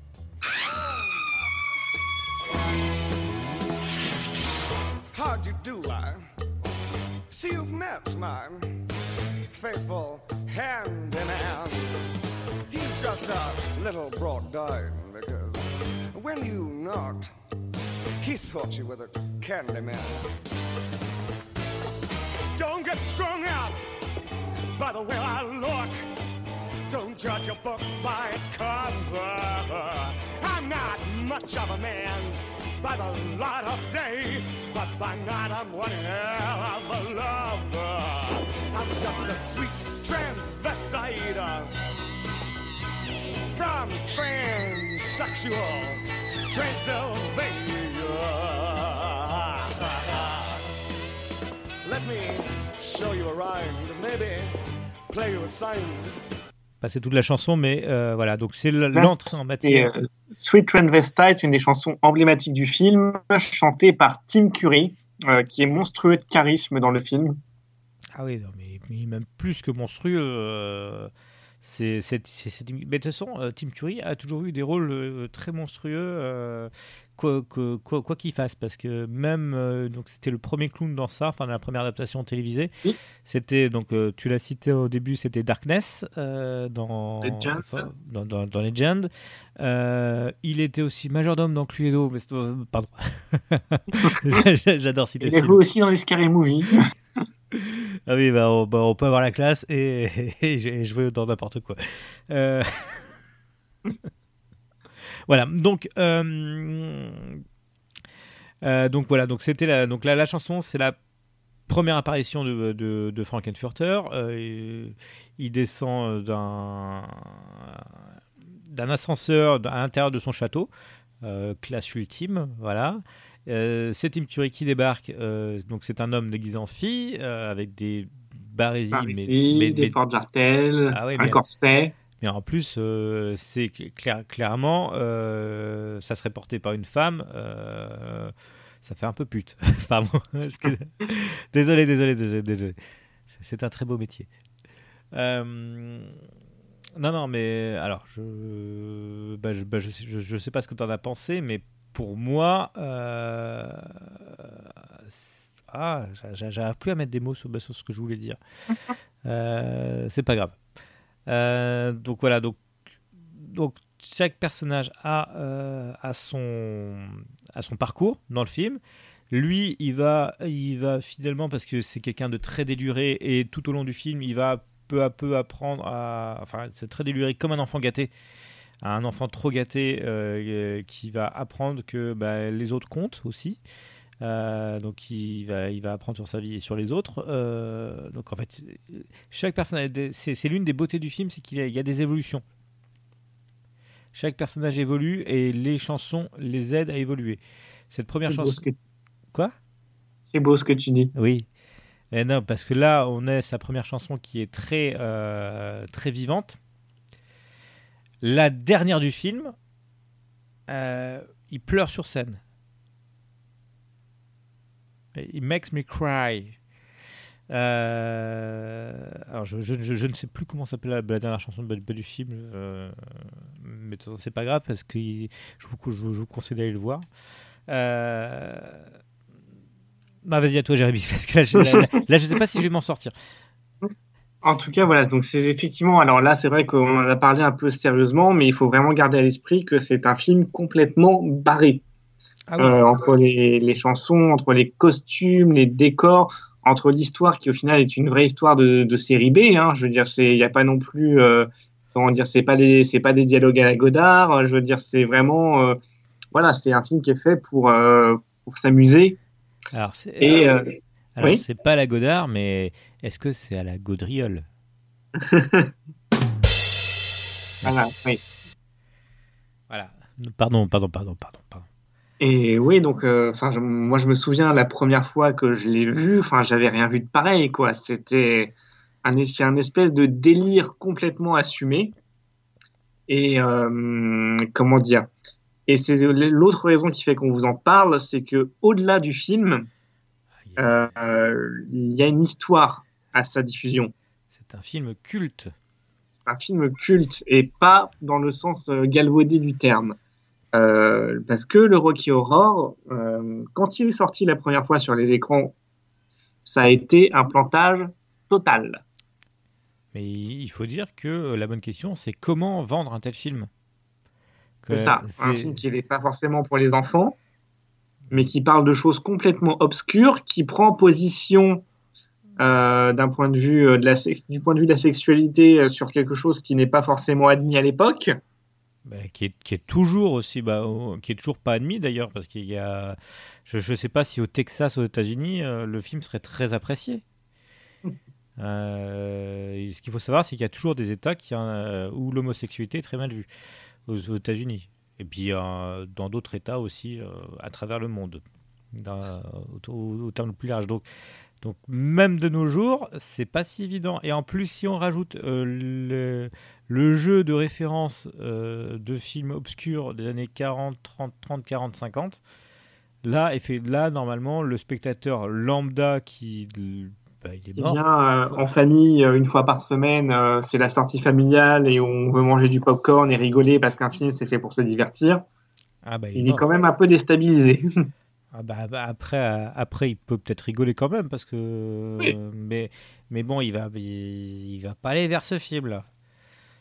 Et donc, euh, ensuite, du coup, le film a été retiré de l'affiche.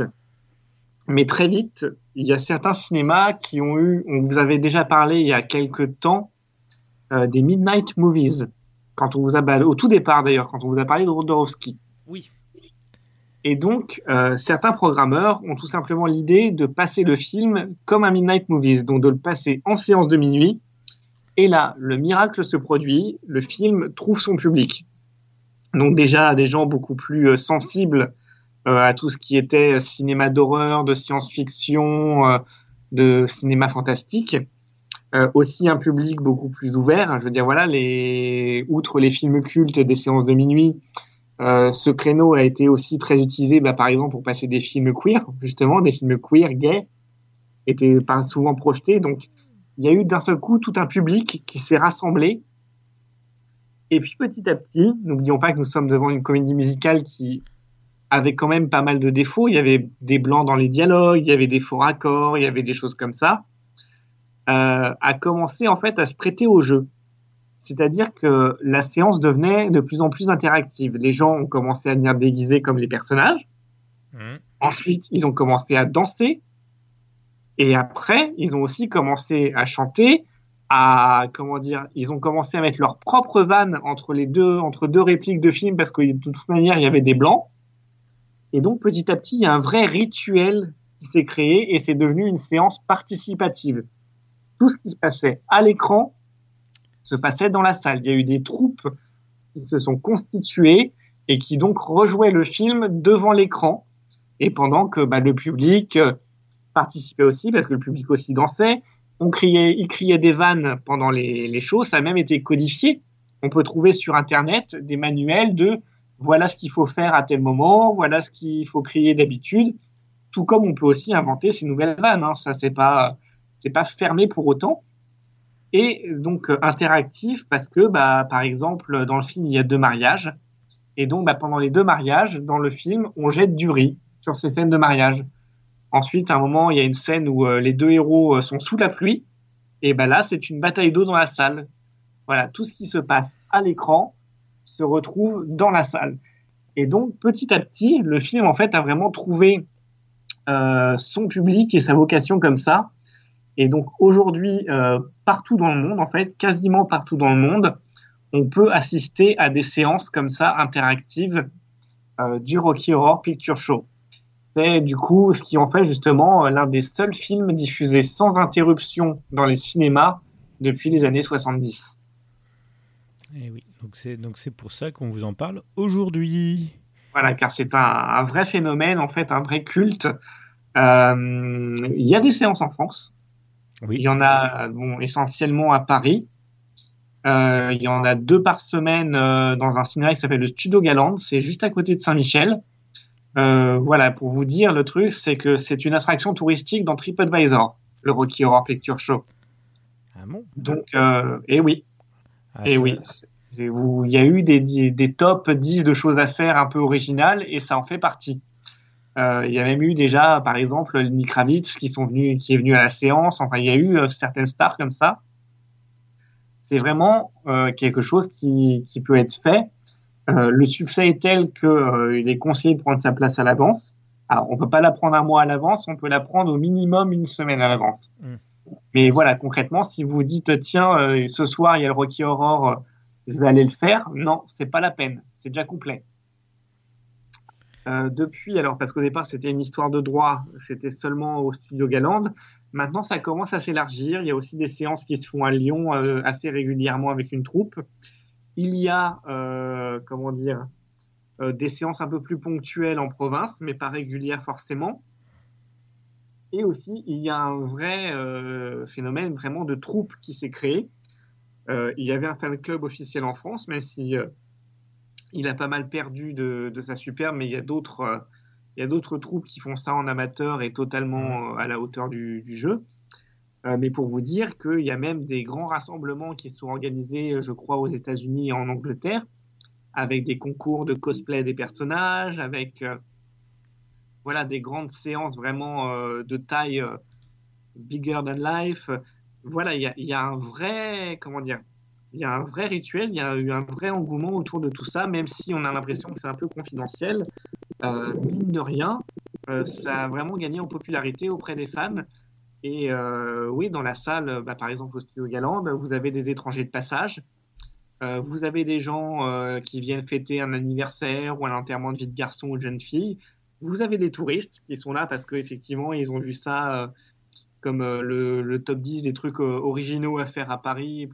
Pour, voilà. Une fois que vous avez fait la Tour Eiffel et tout ça, qu'est-ce qu'on fait d'autre? Bah, Qu'est-ce qu'on fait d'autre qui sort un peu d'ordinaire? On fait un Rocky. Il y avait le musée de l'érotisme aussi. Oui, bon. Et oh, c'est un peu le Rocky aussi. Hein. Bah oui, oui, oui. Et donc voilà, donc euh, pour le prix en fait d'un spectacle, euh, enfin moins cher qu'une place de cinéma dans un multiplex, vous avez un, un spectacle complet et pour lequel on n'a pas forcément à rougir parce que on a l'impression que le berceau de ces séances c'est aux États-Unis. Enfin, c'est le cas même. Ouais. De- c'est là que c'est vraiment créé euh, le côté interactif de la séance. Mais, euh, comment dire, aux États-Unis, pour en avoir fait quelques une là-bas, euh, ça dépend vraiment de la séance. Il faut que ce soit une séance anniversaire ou vraiment une occasion spéciale pour que ce soit un gros bordel dans la salle. Et donc, si vous venez pour une séance entre guillemets régulière, après, bon, c'est aussi la mentalité qui est différente. Euh, vous allez vous apercevoir que, bah, en fait, à part les comédiens qui rejouent le, le film devant l'écran, il n'y a pas énormément d'interaction avec le public. Et c'est là où je dis que bah, concrètement, nos troupes euh, françaises, même bien qu'amatrices, elles n'ont pas vraiment à rougir du travail qu'elles font, parce que bon, ça peut en gêner certains si vous êtes un peu timide, euh, si vous n'êtes pas très à l'aise avec vous-même, euh, si vous n'avez pas forcément confiance en vous, euh, c'est pas forcément une bonne idée d'y aller parce que ça peut être une expérience assez perturbante. Euh, voilà, mais en tout cas, il se développe un vrai spectacle très fourni avec énormément de vannes, euh, des vannes qu'ils adaptent.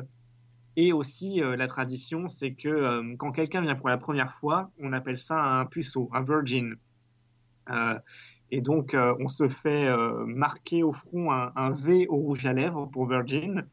Et en fait, la troupe régulièrement prend, entre guillemets, quelques personnes dans la salle qui vont être un peu des cibles, on va dire, du spectacle.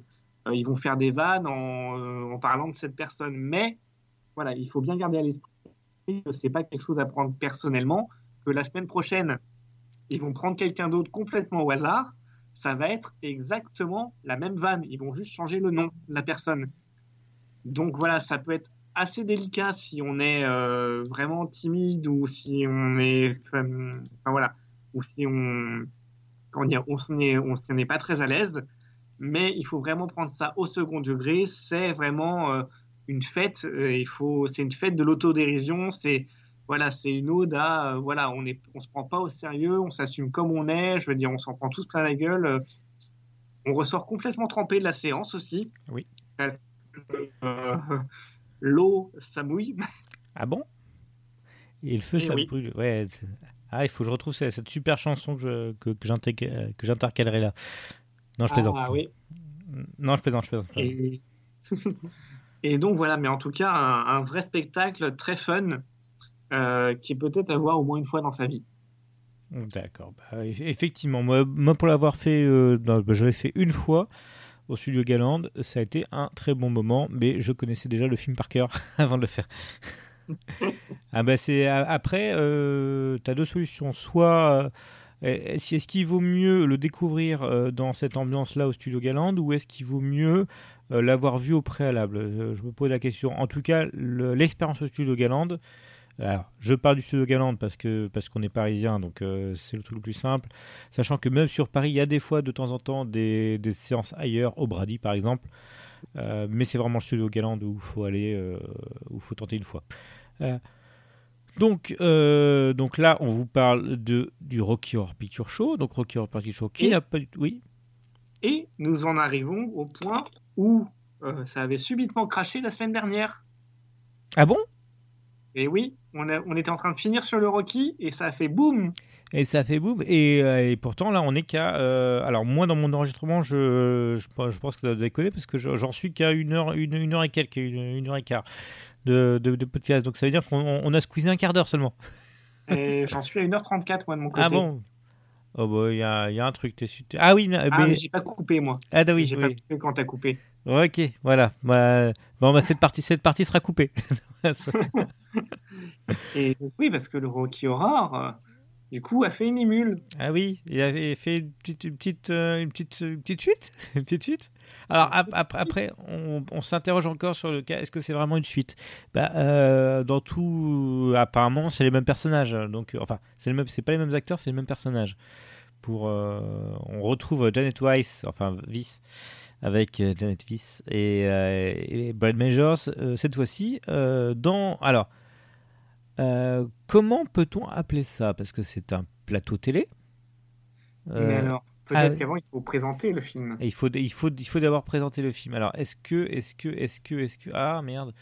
Alors, je, je vais peut-être me planter. Ouais, je me suis planté. Pardon. Voilà, c'est bon. That's very good.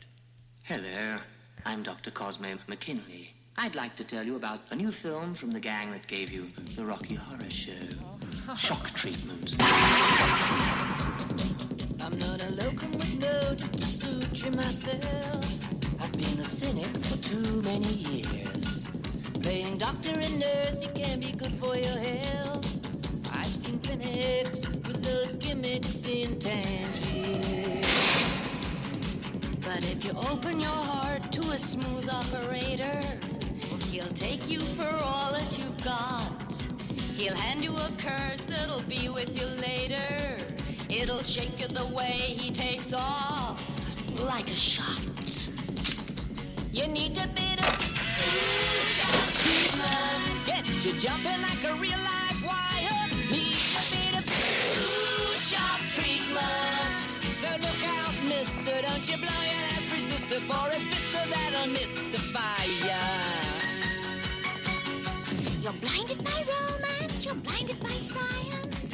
Your condition is critically grave.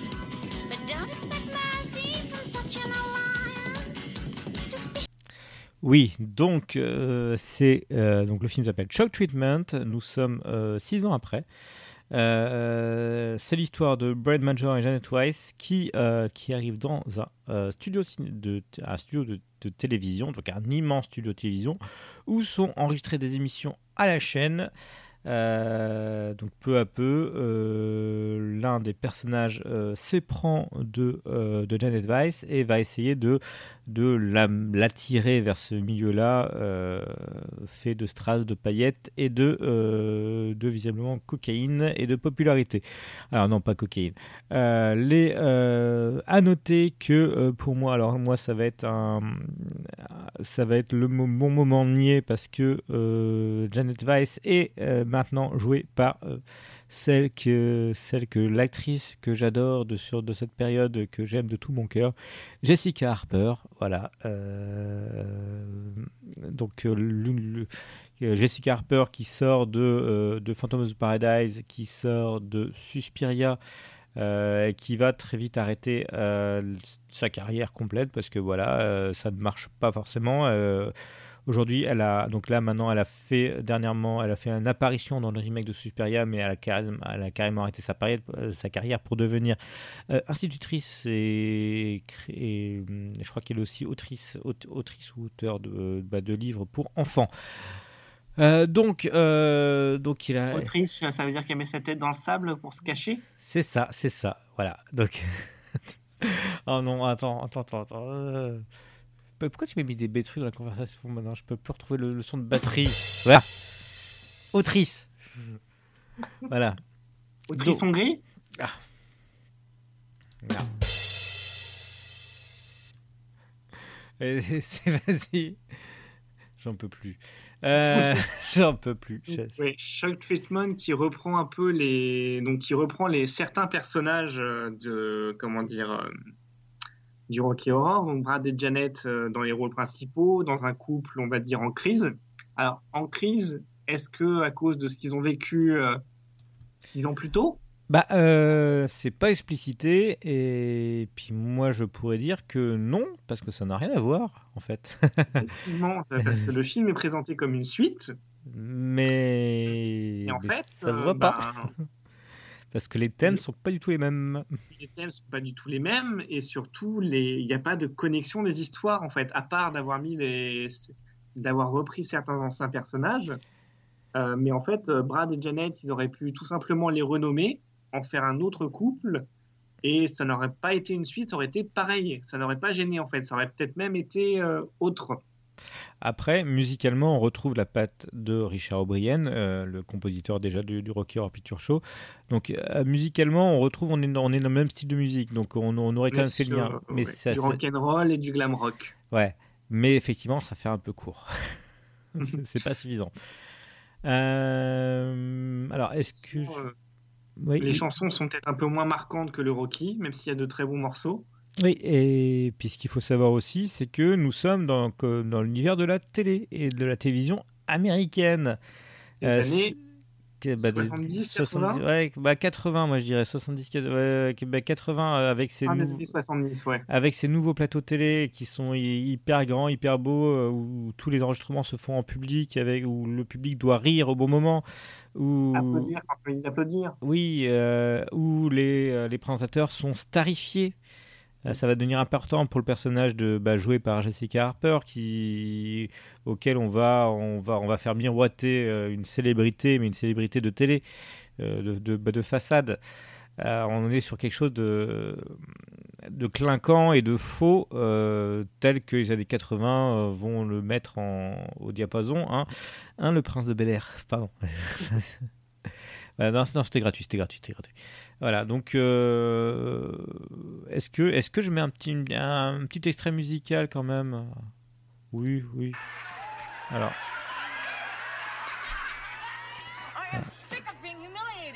voilà, donc c'est le, c'est le couple qui s'engueule alors qu'ils ont été montés sur scène.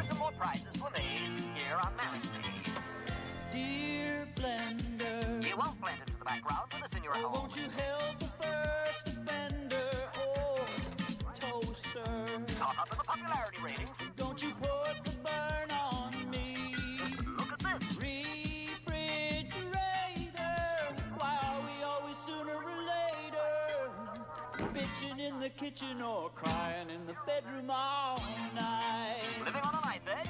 Dear night drawer. Stay sharp. Now won't you help me to face life more? Trash can. You can't handle the trash can. Don't you put the dirt on me? Ouais, On va arrêter là parce qu'effectivement les chansons sont quand même moins, euh, moins prenantes. Euh, donc là on est vraiment face à une dénonciation euh, lourdeau, on va dire ça comme ça, de la société consumériste de l'époque. Euh, euh, Il y a... Les personnages chantent en fait devant des, des réclames publicitaires Ouais, ouais. et s'adressent aux objets. Voilà, donc... euh, Ah non mais c'est lourdeau, on va... je suis désolé. Enfin, je, bah, je trouve ça lourdeau. Je, je, bah, je ne sais pas pour toi, mais bon, moi ça m'a pas... C'est pas la c'est pas la meilleure chanson pour le coup. oui, c'est Euh, c'est pas. Oui, non, mais ah après, euh, je trouve qu'elle reflète quand même pas mal le film. Euh, parce que bah, justement, on est face à une critique.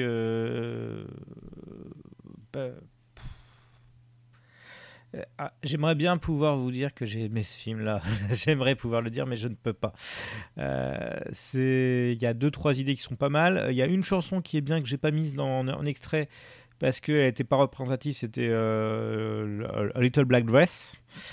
Euh, chanté par mais, mais ça c'est parce que c'est chanté par Jessica Harper c'est pour ça que j'aime bien. Euh, voilà. Donc c'est c'est- le film en lui-même est une curiosité. Après euh, est-ce que le fait qu'on parle de la télévision américaine et des émissions américaines et que nous pauvres français on ne bite pas certaines références est-ce que est-ce que ça joue sur notre ressenti? Je pense que c'est possible. Et après, je pense qu'une autre chose qui joue sur le ressenti, c'est justement le fait de le rattacher autant au Rocky Horror. Ah Oui. Bah, du, bah, du coup, ils, ils auraient, ils auraient pu partir sur les comédies, euh, sur les comédies romantiques des années 70-80. Ça- Et le, pour le coup, euh, comment dire, est-ce qu'au final le Rocky Horror est pas une ombre qui plane un peu trop sur le Rocky, sur le shock treatment et qui écrase et qui écrase un peu le film? Parce que euh, déjà, outre le fait qu'on soit pas du tout dans le même type d'univers référentiel, euh, le Rocky Horror était complètement festif et déjanté. Là, c'est quand même un peu moins, euh, comment dire, euh, bah, c'est quand même glauque. C'est c'est quand même très très glauque là. Une partie de une partie de, de- de- de- du film se, se passe dans un dans une émission euh, se passant euh, dans un institut psychiatrique. Voilà. Donc c'est euh, on, est on est face c'est beaucoup plus horrifique. Le Rocky Horror Picture Show est censé être dans un univers horrifique, euh, mais du coup euh, Shock Treatment est beaucoup plus horrifique dans son approche de, des choses que, que le Rocky Horror. Ce qui, ce qui fait quand même que, c'est, que ça fait quand même un contraste assez bizarre. Et, puis, et puis pour tout dire, même si, même si il faut quand même, il faut, quand même remettre les choses aussi bien, il y a un côté baroque euh, et footrack dans le Shock Treatment. Donc c'est le footrack. Euh, alors, euh, alors comment s'appelle euh, Footrack est expressionniste, on va dire ça comme ça, avec plein de séquences avec de la lumière distordue, des barreaux distordus et une perspective distordue, un peu comme dans. Alors, je vais aller très très loin, hein, comme un peu comme dans l'expressionnisme allemand. Ça m'a fait penser à de l'expressionnisme allemand, mais en couleur. Et en couleur pastel, en couleur, en couleur très vive. Enfin, pas, euh, très vive, c'est pas forcément pastel. Voilà, donc ça ça m'a fait penser à ça. Et donc, donc, donc effectivement, il y, a, y a un peu de folie dedans, mais ce n'est pas la même folie que dans le Rocky Horror Picture Show. Je sais pas si tu es d'accord avec moi. Si, plutôt. Puis après, euh, effectivement, il y a un peu ce qu'on disait. Bah, les... on... En fait, voilà, c'est un peu cette chape de plomb qui entraîne automatiquement une comparaison, alors qu'il aurait plutôt eu justement intérêt à se libérer de ses chaînes, quoi. Et c'était pas compliqué à faire, c'était simplement de pas rappeler les personnages euh, Brad et Janet, euh, c'était pas de remettre euh, le fameux couple qui se marie au début du, du Rocky Horror, euh, Ralph et, euh, et mince, je ne sais plus son nom non plus, mais c'est pas très grave. Et puis ne- Ralph et Betty Hapstadt, voilà. Et qui puis là sont en instance de divorce dans Shock Treatment. Euh, et donc voilà, quelque part, il y a cette ombre un peu écrasante, combinée au fait bah, qu'on a un film un peu plus moyen, entre guillemets.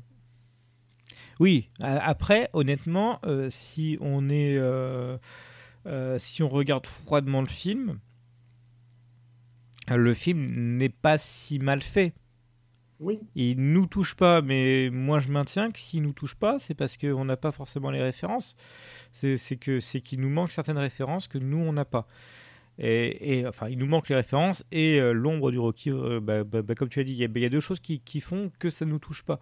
Mais si tu regardes bien, euh, c'est plutôt pas mal filmé. c'est pas c'est pas un navet. Non, Voilà. non, c'est pas un navet. Il y, a des, il y a des scènes et des plans plutôt intéressants. Je pense à la chanson euh, Le Labaille, Oui. où euh, ils filment en fait euh, chaque protagoniste de l'extérieur depuis leur chambre au moment où ils vont se coucher. Et ce qui donne un enchaînement de jeux de lumière et de passage d'une fenêtre à l'autre.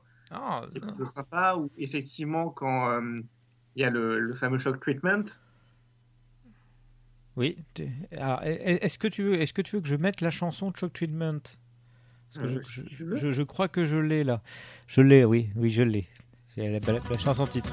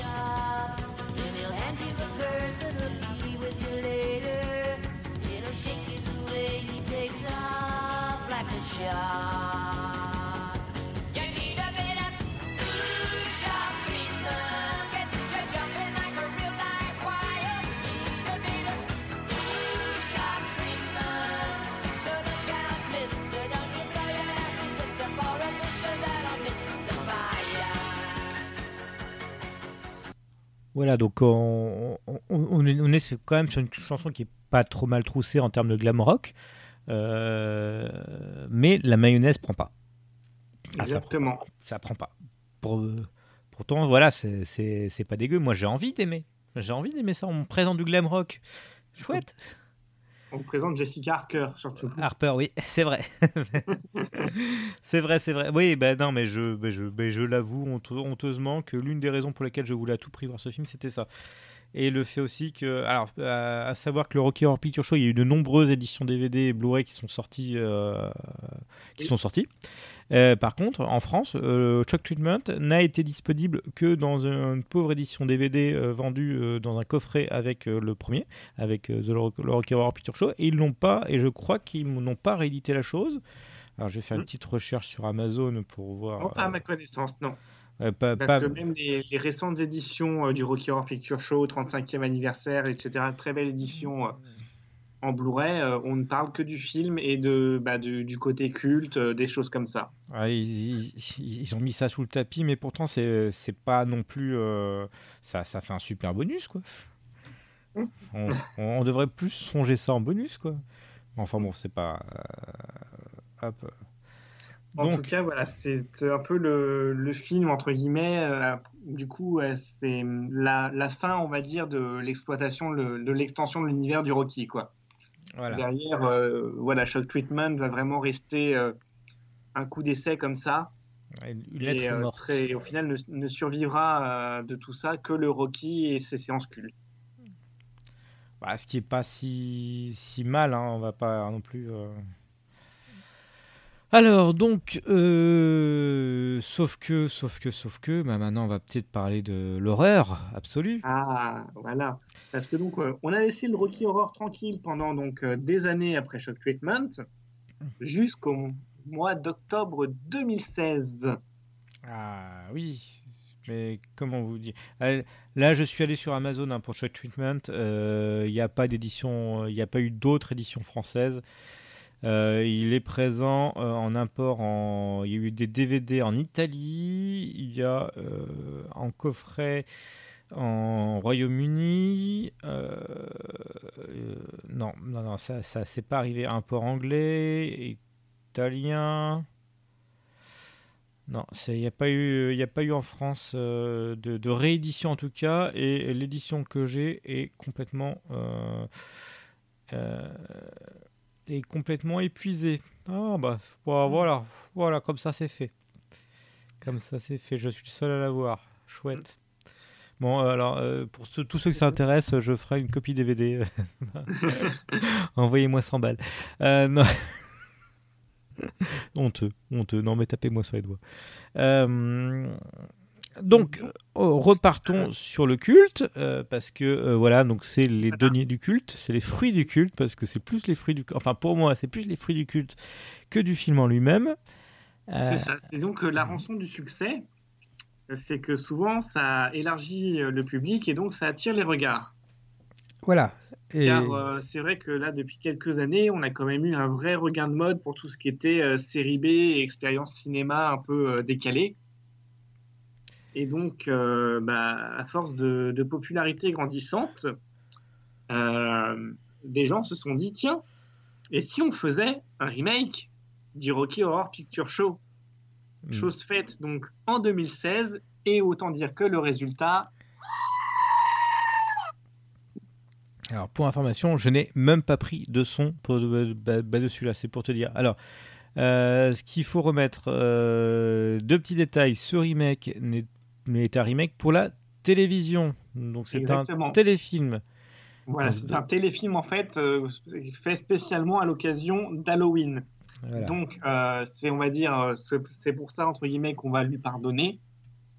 C'est que voilà, c'est pas un remake comme on en a beaucoup aujourd'hui qui vise à relancer une franchise et à remplacer les anciens films pour conquérir un nouveau public. Mais c'est vraiment un, un spécial en fait, un épisode spécial pour Halloween simplement pour euh, voilà pour faire un petit hommage. Alors, par contre, là aussi, là, on va peut-être pas le sauver non plus, c'est euh, par son réalisateur. Ah. Kenny Ortega. Euh, Kenny Ortega. Alors, Kenny Ortega, pour ceux que ça intéresse, c'est le. euh, c'est- c'est un monsieur qui a quand même eu une carrière intéressante parce qu'il a commencé en tant que chorégraphe. Il a travaillé sur Dirty Dancing. Donc là, on est, on est sur le haut de la carrière. Euh, pour finir, euh, donc actuellement, il est le réalisateur de la série Descendants, enfin des trois films Descendants pour Disney, ainsi qu'il a réalisé les trois films, enfin les, les deux téléfilms et le film qui est sorti en salle, euh, High School Musical. Voilà. Oh, oh. Voilà, donc on est donc donc donc- donc c'est quelqu'un qui c'est c'est assez euh, apparemment il va là où l'argent est euh, Qu'est-ce que tu as contre Troy et Gabriella? ah là là bah, bah, j'ai bah, j'ai quasiment rien contre eux sauf sauf que sauf que moi ça m'intéresse pas. Euh, alors, ce qu'il faut savoir aussi, c'est que Kenny Ortega est, aussi responsable de la tournée, enfin de certaines tournées, euh, de la dernière tournée This Is It de, de Michael Jackson, par exemple. Voilà, donc il a été, oui, oui, c'était réalisateur de tournée.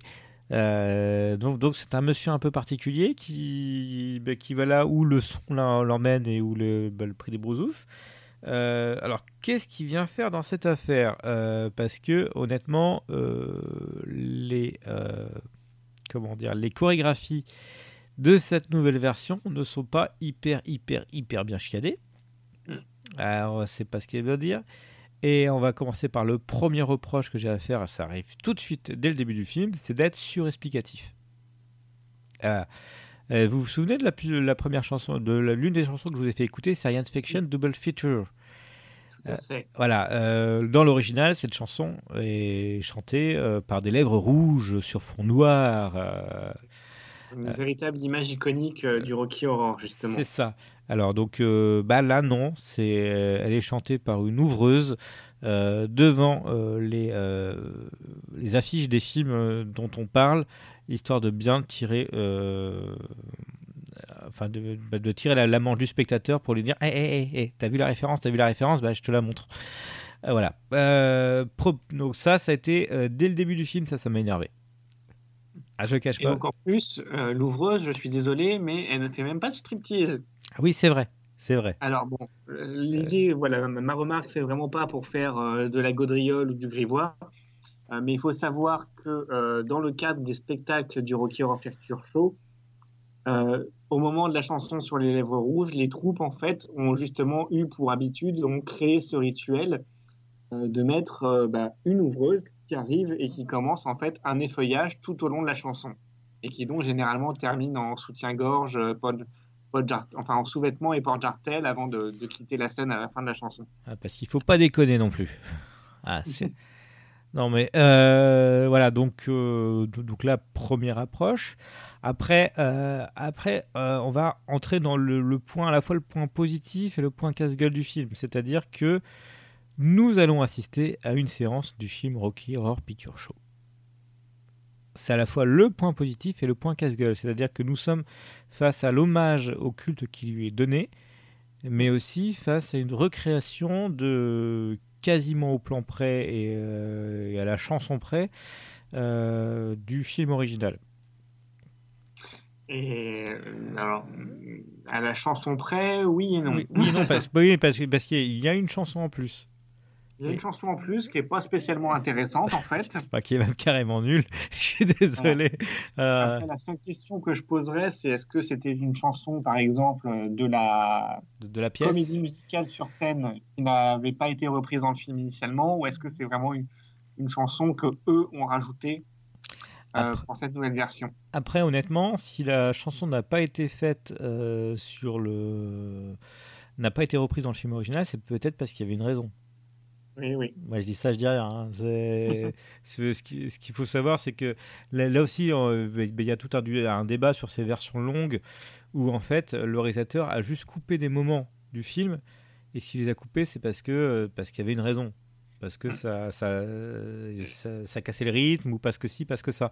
Donc, il- comme les rééditions d'albums en fait.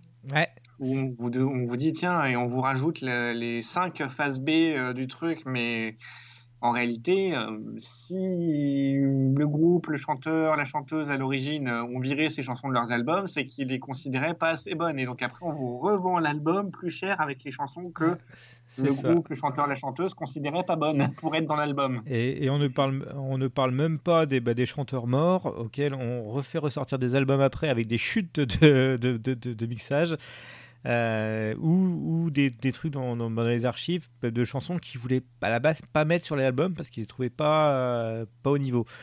Et ça en ce moment, il y en a pas mal, hein, Hein, Michael Jackson. Voilà. C'est Euh, pas toute sa carrière, ça, Michael Jackson? Quoi? C'est pas toute sa carrière, ça, Michael Jackson Des trucs pas bons? Non, oh non, non, non, non, non, non. Oui, non. les trois premiers, les trois premiers albums, mais bon, après. euh, Oh, le, le temps de Jackson 5, c'était pas mal. A, B, C, E, F. Pardon. Euh, non. Euh, l'autre truc aussi sur les chansons, c'est que on passe d'un univers euh, rock, glam rock, donc assez entre guillemets, parce que à l'époque, en tout cas, euh, ça a changé aujourd'hui, mais à l'époque, le rock était subversif. Oui. Et là, aujourd'hui, on a vraiment la version entre guillemets euh, euh, pop comédie musicale des chansons. bah, que- C'est-à-dire que toutes les instrumentalisations ont été refaites. C'est très clean. Enfin, c'est comme si vous voyez euh, le- la comédie musicale de euh, X machin truc euh, avec les chorégraphies de Kamel Wally sur scène.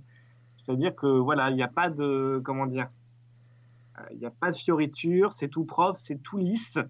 Et donc, bah, les chansons perdent un peu quand même en ce qui pouvait faire un peu leur charme sur certains points. Oui. Non, non, mais c'était, bah, c'est juste que c'est pas terrible, quoi, en fait. je, je, c'est, c'est, juste qu'on est, on est sur une période, euh, on est sur un Rocky. euh, ça m'a fait penser à l'épisode de Glee. Je, je sais pas si tu l'as vu, Jérémy, euh, cet épisode de Glee. Non, mais c'est ça en fait. Je pense que c'est oui, non, mais c'est ça. C'est la version Glee du Rocky Horror. Ouais. Euh, sachant que donc, dans la série Glee, qui est une série sur, euh, sur une chorale, euh, il y a tout un épisode où ils reprennent justement des choses, où, où ils vont refaire certaines chansons de, bah, de, du Rocky Horror Picture Show. Euh, en...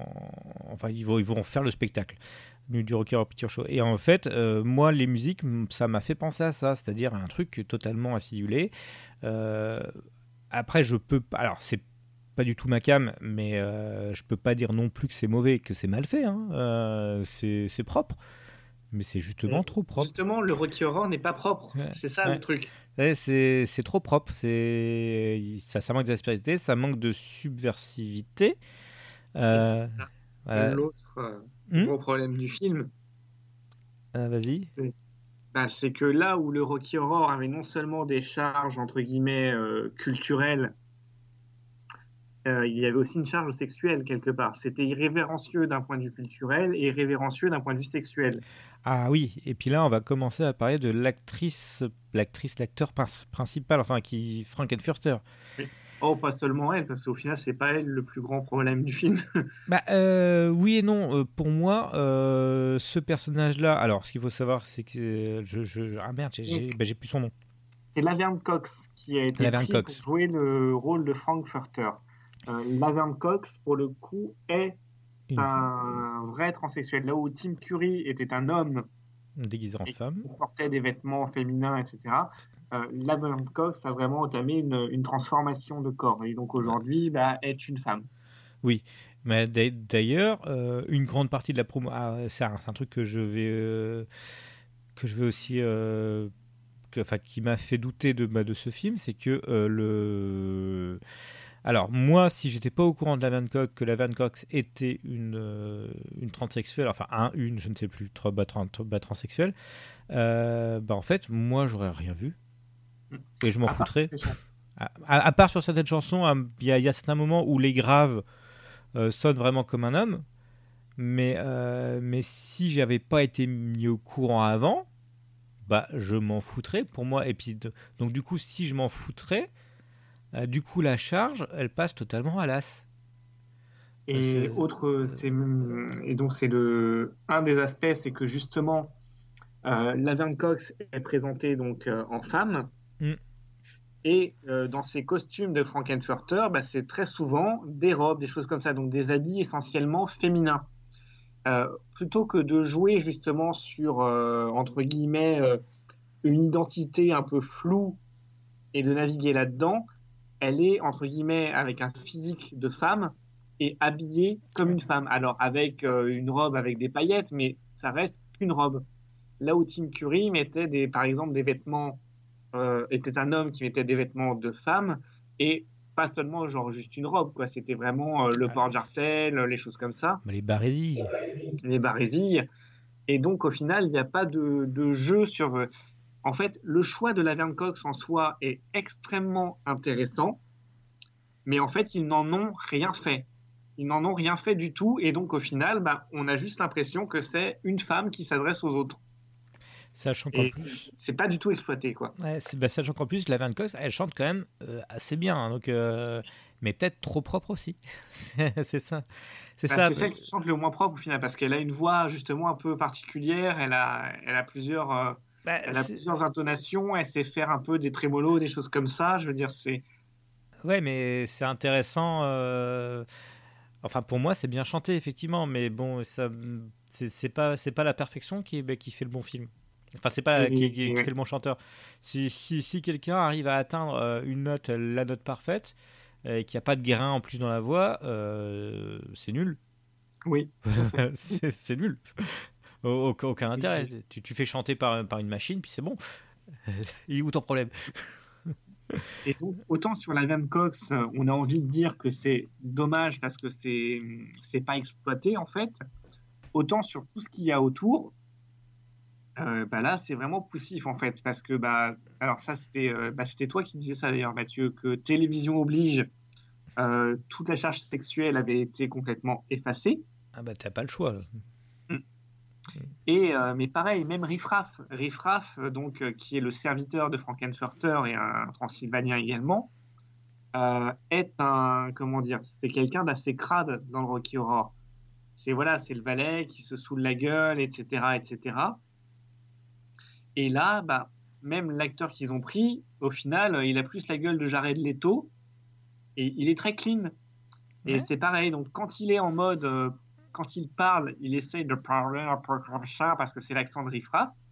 Donc, il parle comme ça. Et dès qu'il se met à chanter, il a la voix super cristalline, très nette, machin. On a l'impression que c'est deux personnes différentes.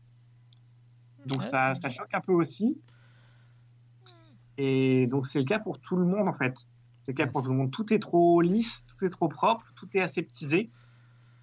Ah, mais c'est. c'est- bah, En fait, euh, et, puis, et puis le pire, c'est c'est que tu te retrouves à faire le jeu des 7 erreurs vis-à-vis de, vis-à-vis de l'original. Et du coup, euh, du coup bah, le, le remake. Le remake ah, j'emploie le terme remake, même si. Est-ce que c'est vraiment un remake? Là, on va, on va se poser la question. Euh, Est-ce que c'est vraiment un remake? Euh, bah, ça, c'est c'est pas en faveur du remake. Euh, donc voilà, donc c'est.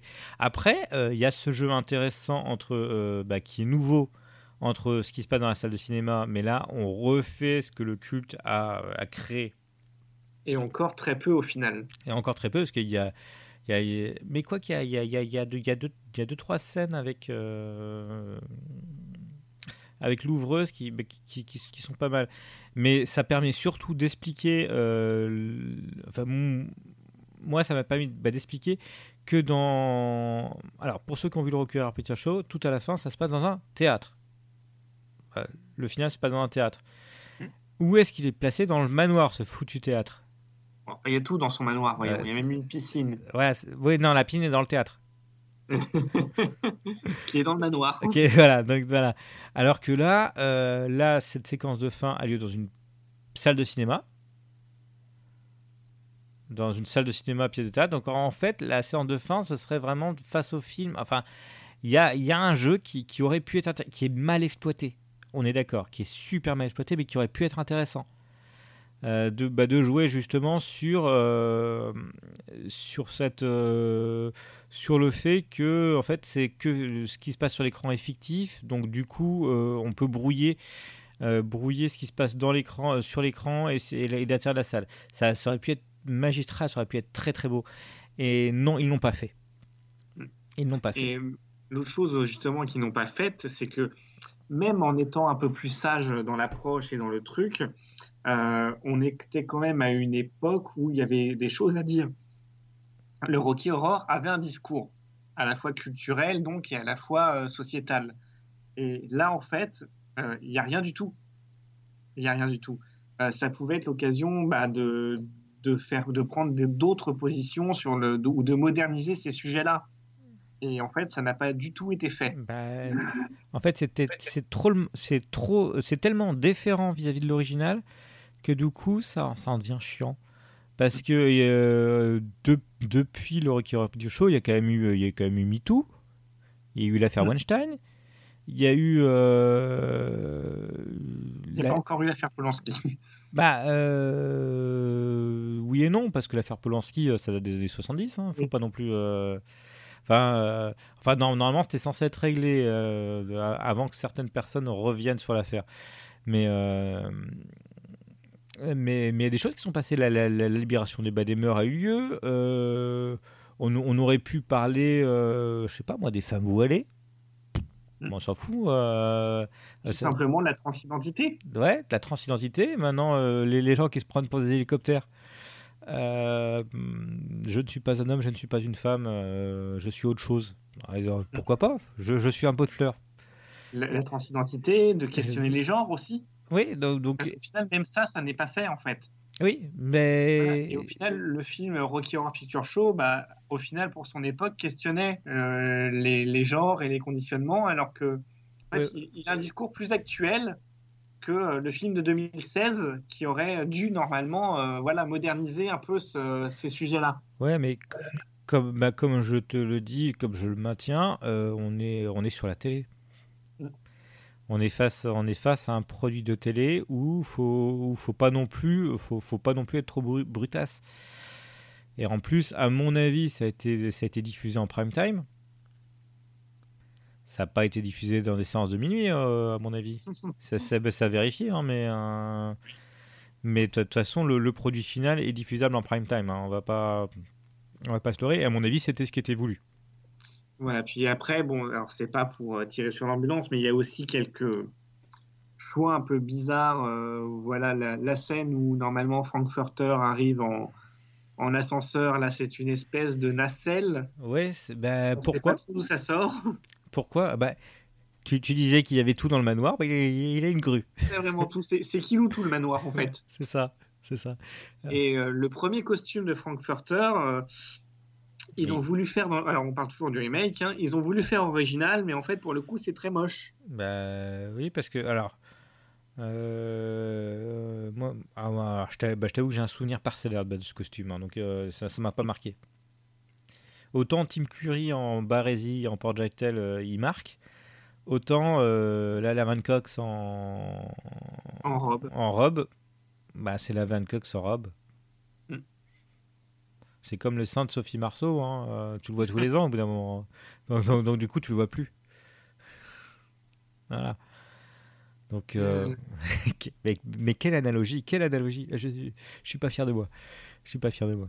Euh, voilà, donc euh, bah, euh, je pense qu'on ne conseille pas ce remake. Non, voilà. Ouais. Vraiment, c'est parce que vous voulez, entre guillemets, aller au bout du sujet, quoi. Mais sinon. Après, l'image est propre. L'image est propre, l'image est belle.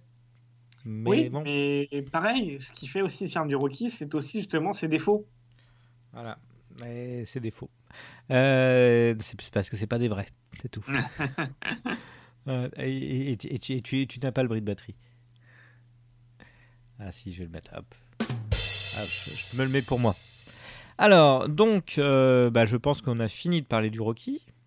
Je pense, que, je, je pense que nous avons fini ce dossier sur le Rocky. Ouf Et ça continue d'enregistrer, c'est bon. C'est bon. Oui Donc, euh, pour le coup, et vraiment, si jamais vous n'avez jamais vu le Rocky Horror Picture Show, euh, voilà, bah, ça, ça vaut le coup de le découvrir, ça vaut le coup de le faire en salle également une fois que vous l'avez vu euh, une première fois chez vous. Euh, on peut conseiller une très belle édition euh, Blu-ray Mm. euh, qui est sortie à l'occasion du 35e anniversaire, euh, voilà, où il y a le film. Euh, il y a aussi, par exemple, le film en version karaoké, donc avec les paroles qui s'affichent pour qu'on puisse chanter. Euh, il y a de nombreux bonus euh, voilà, sur les conventions Rocky autour du monde, euh, les concours euh, avec les fans, les troupes, etc. Euh, il y a des vraies explications sur voilà, qu'est-ce qui se passe pendant la séance, quels sont les gimmicks, quelles sont les vannes cultes, euh, ce genre de choses. Donc c'est vraiment une édition assez complète et qui peut, euh, voilà, qui peut voilà, vous, en- vous apprendre plein de choses sur ce film. Euh, bah, vous pouvez aussi regarder le documentaire euh, Midnight Movies, From Margin to Mainstream. Euh, le même documentaire bah, qui présentait El Topo et qui présentait les six grands films des Midnight Movies, bah, à, sa, à sa partie consacrée au Rocky Horror. C'est évident. Et voilà, c'est un très bon documentaire en fait pour s'initier au, au cinéma bis. Moi, c'est comme ça que je suis tombé dedans en fait. Ah bon? Euh, ouais. Ah, d'accord, d'accord, d'accord. Bah, sa- sachez, ouais, parce que le documentaire, moi, je sais qu'il a été diffusé une fois sur Arte. Euh, mais je ne sais pas s'il est disponible en DVD. euh, bah, bah, de toute façon, à mon avis, il est trouvable. Il est super trouvable. Alors, est-ce qu'on fait quelques recos? Euh, en as-tu? Alors moi, moi je vais conseiller. Alors hop, j'en ai une. J'en bah, j'en ai une qui est plutôt une découverte et qui, euh, qui, qui est en, qui est à peu près dans le thème. Et, et toi, est-ce que tu en as une? J'en ai peut-être une ou deux, mais qui sont pas du tout dans le thème. Ah. Euh, attendez, hop. Hop, je, je- attends, parce que là, le, le problème là, c'est que je vais avoir besoin de, bah, de mes notes, parce que. Alors, je vais vous parler d'un film qui s'appelle Vice privée, vertu publique. Alors, Ah. alors attention, attention, attention. Euh, donc le titre original c'est Vici privati public, publique vertu. Alors de- un film de Miklos Gankso qui est un qui est un yougoslave. Donc c'est un film italo-yougoslave. Euh, c'est donc il a le euh, il va vous parler du drame de Meyerling. Alors qu'est-ce que le drame de Meyerling?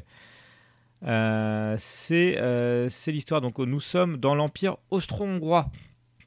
Voilà. Euh, nous avons le l'archiduc Rodolphe, qui est le fils de Jo- François-Joseph Ier. Donc, tout ça, donc là, là, vous voyez pas du tout où je veux, où je veux en venir avec, avec le Rocky Horror Picture Show. hein. Ça, j'imagine. Donc, euh, c'est l'histoire d'un euh, d'un jeune archiduc qui, euh, qui est amené à être sur le trône de l'Empire austro-hongrois et qui, qui n'en a strictement rien à battre et qui s'évertue à faire des orgies et à, voilà qui, bah, qui, bah, vit que pour le plaisir de la chair et du voilà. C'est un film qui date de euh, 1976 c'est un film sur la libération sexuelle ah tu, vous voyez, tu, tu me vois venir un peu Et les orgies aussi. On a oublié de dire qu'il y avait une orgie dans le Rocky Horror d'ailleurs. oui, oui, oui, bah, il y en a une à la fin qui, bah, qui est pour moi très très soft. Euh, c'est d'orgie à 4. Oh. Non, 4 ou 4, non, 5, 6. 6. Euh, Ils- ils sont- 4, 5, 5 5 Ouais, Euh. bah, Frankfurter et les quatre personnages. Ouais, Les deux, ouais, ouais, ouais, 5. 5. Voilà, donc euh, voilà, donc donc c'est donc c'est une histoire. Donc alors, ce qu'il faut savoir, c'est que Miklos Jankso est un réalisateur yougoslave, comme comme je l'ai déjà. Alors, c'est yougoslave? Euh, non, hongrois, pardon. Oh, ok, ok, mais je peux, mais maqué, maqué.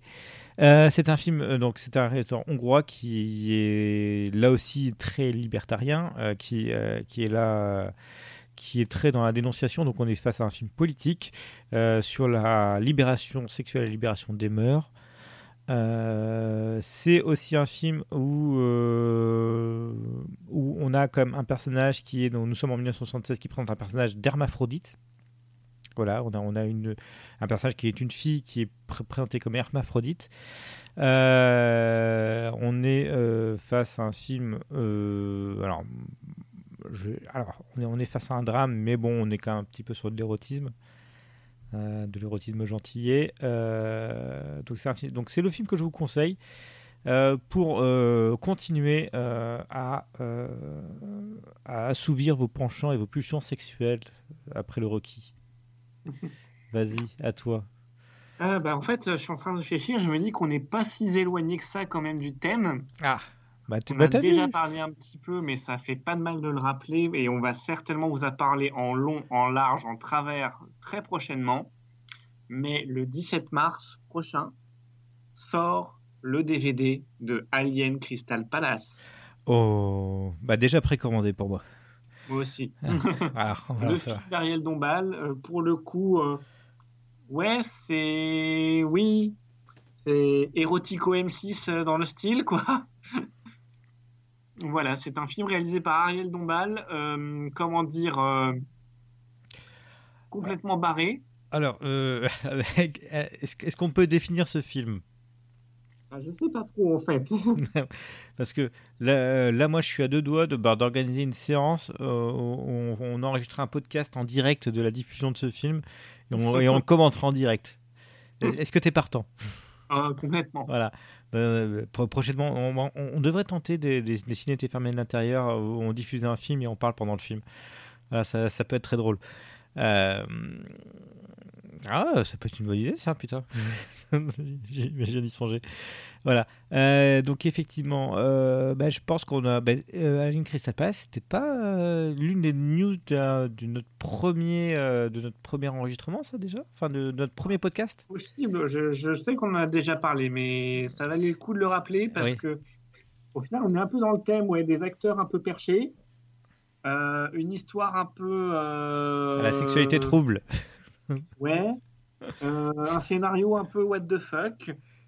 Euh, la différence, c'est que ben Ariel Crystal, Alien Crystal Palace, j'allais dire Ariel Crystal Palace, mais Pourquoi pas? Bah, C'est qu'il n'y a pas de chanson.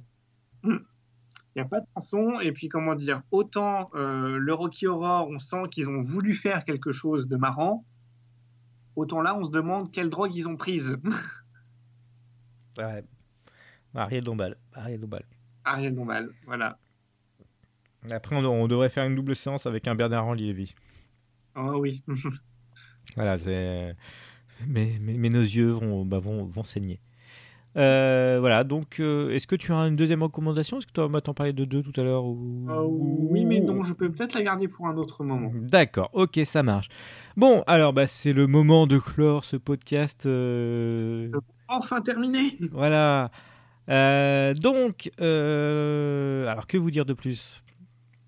Euh, Est-ce qu'on annonce déjà le, pro- le- le prochain podcast que nous allons enregistrer normalement dans deux semaines? Euh, si, si- si- si- si- si tout va bien, si on est, si on n'est pas trop content. De toute façon, euh, on va peut-être, on va peut-être faire des petites pastilles du Sadic Master Festival. On est en train d'e- d'e- d'essayer de mettre ça en place, histoire de vous avoir des, des réactions à chaud. Mais après, est-ce que c'est des films qui vont le mériter? Parce que, parce que j'aime beaucoup Tinam, mais bon, euh, enfin Tinam, l'organisateur du Sadic Master Festival, euh, qui bah, je, bah, je- l'aime beaucoup, mais bon, parfois on a des, petits doutes sur ses choix, puis parfois nous on n'a rien à dire, hein, tout simplement, hein, faut, être honnête. Euh, voilà, donc euh, est-ce qu'on parle du, de, ce, de ce réalisateur que, bah, dont, dont, euh, dont on a déjà évoqué le nom euh, au cours de ce podcast? Oui, Oui, euh, un grand réalisateur coréen. Ah ouais, mais pas Corée 2. Pardon, voilà.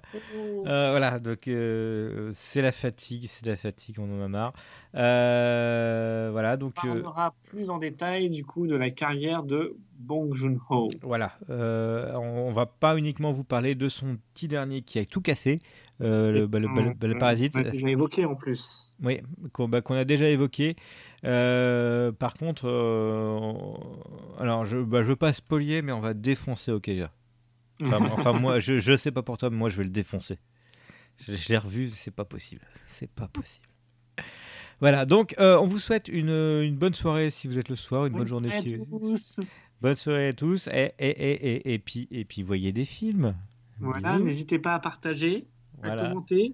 Euh, à liker. Euh, J'ai vu que on a passé euh, la barre des 200 euh, vues par, par, par podcast.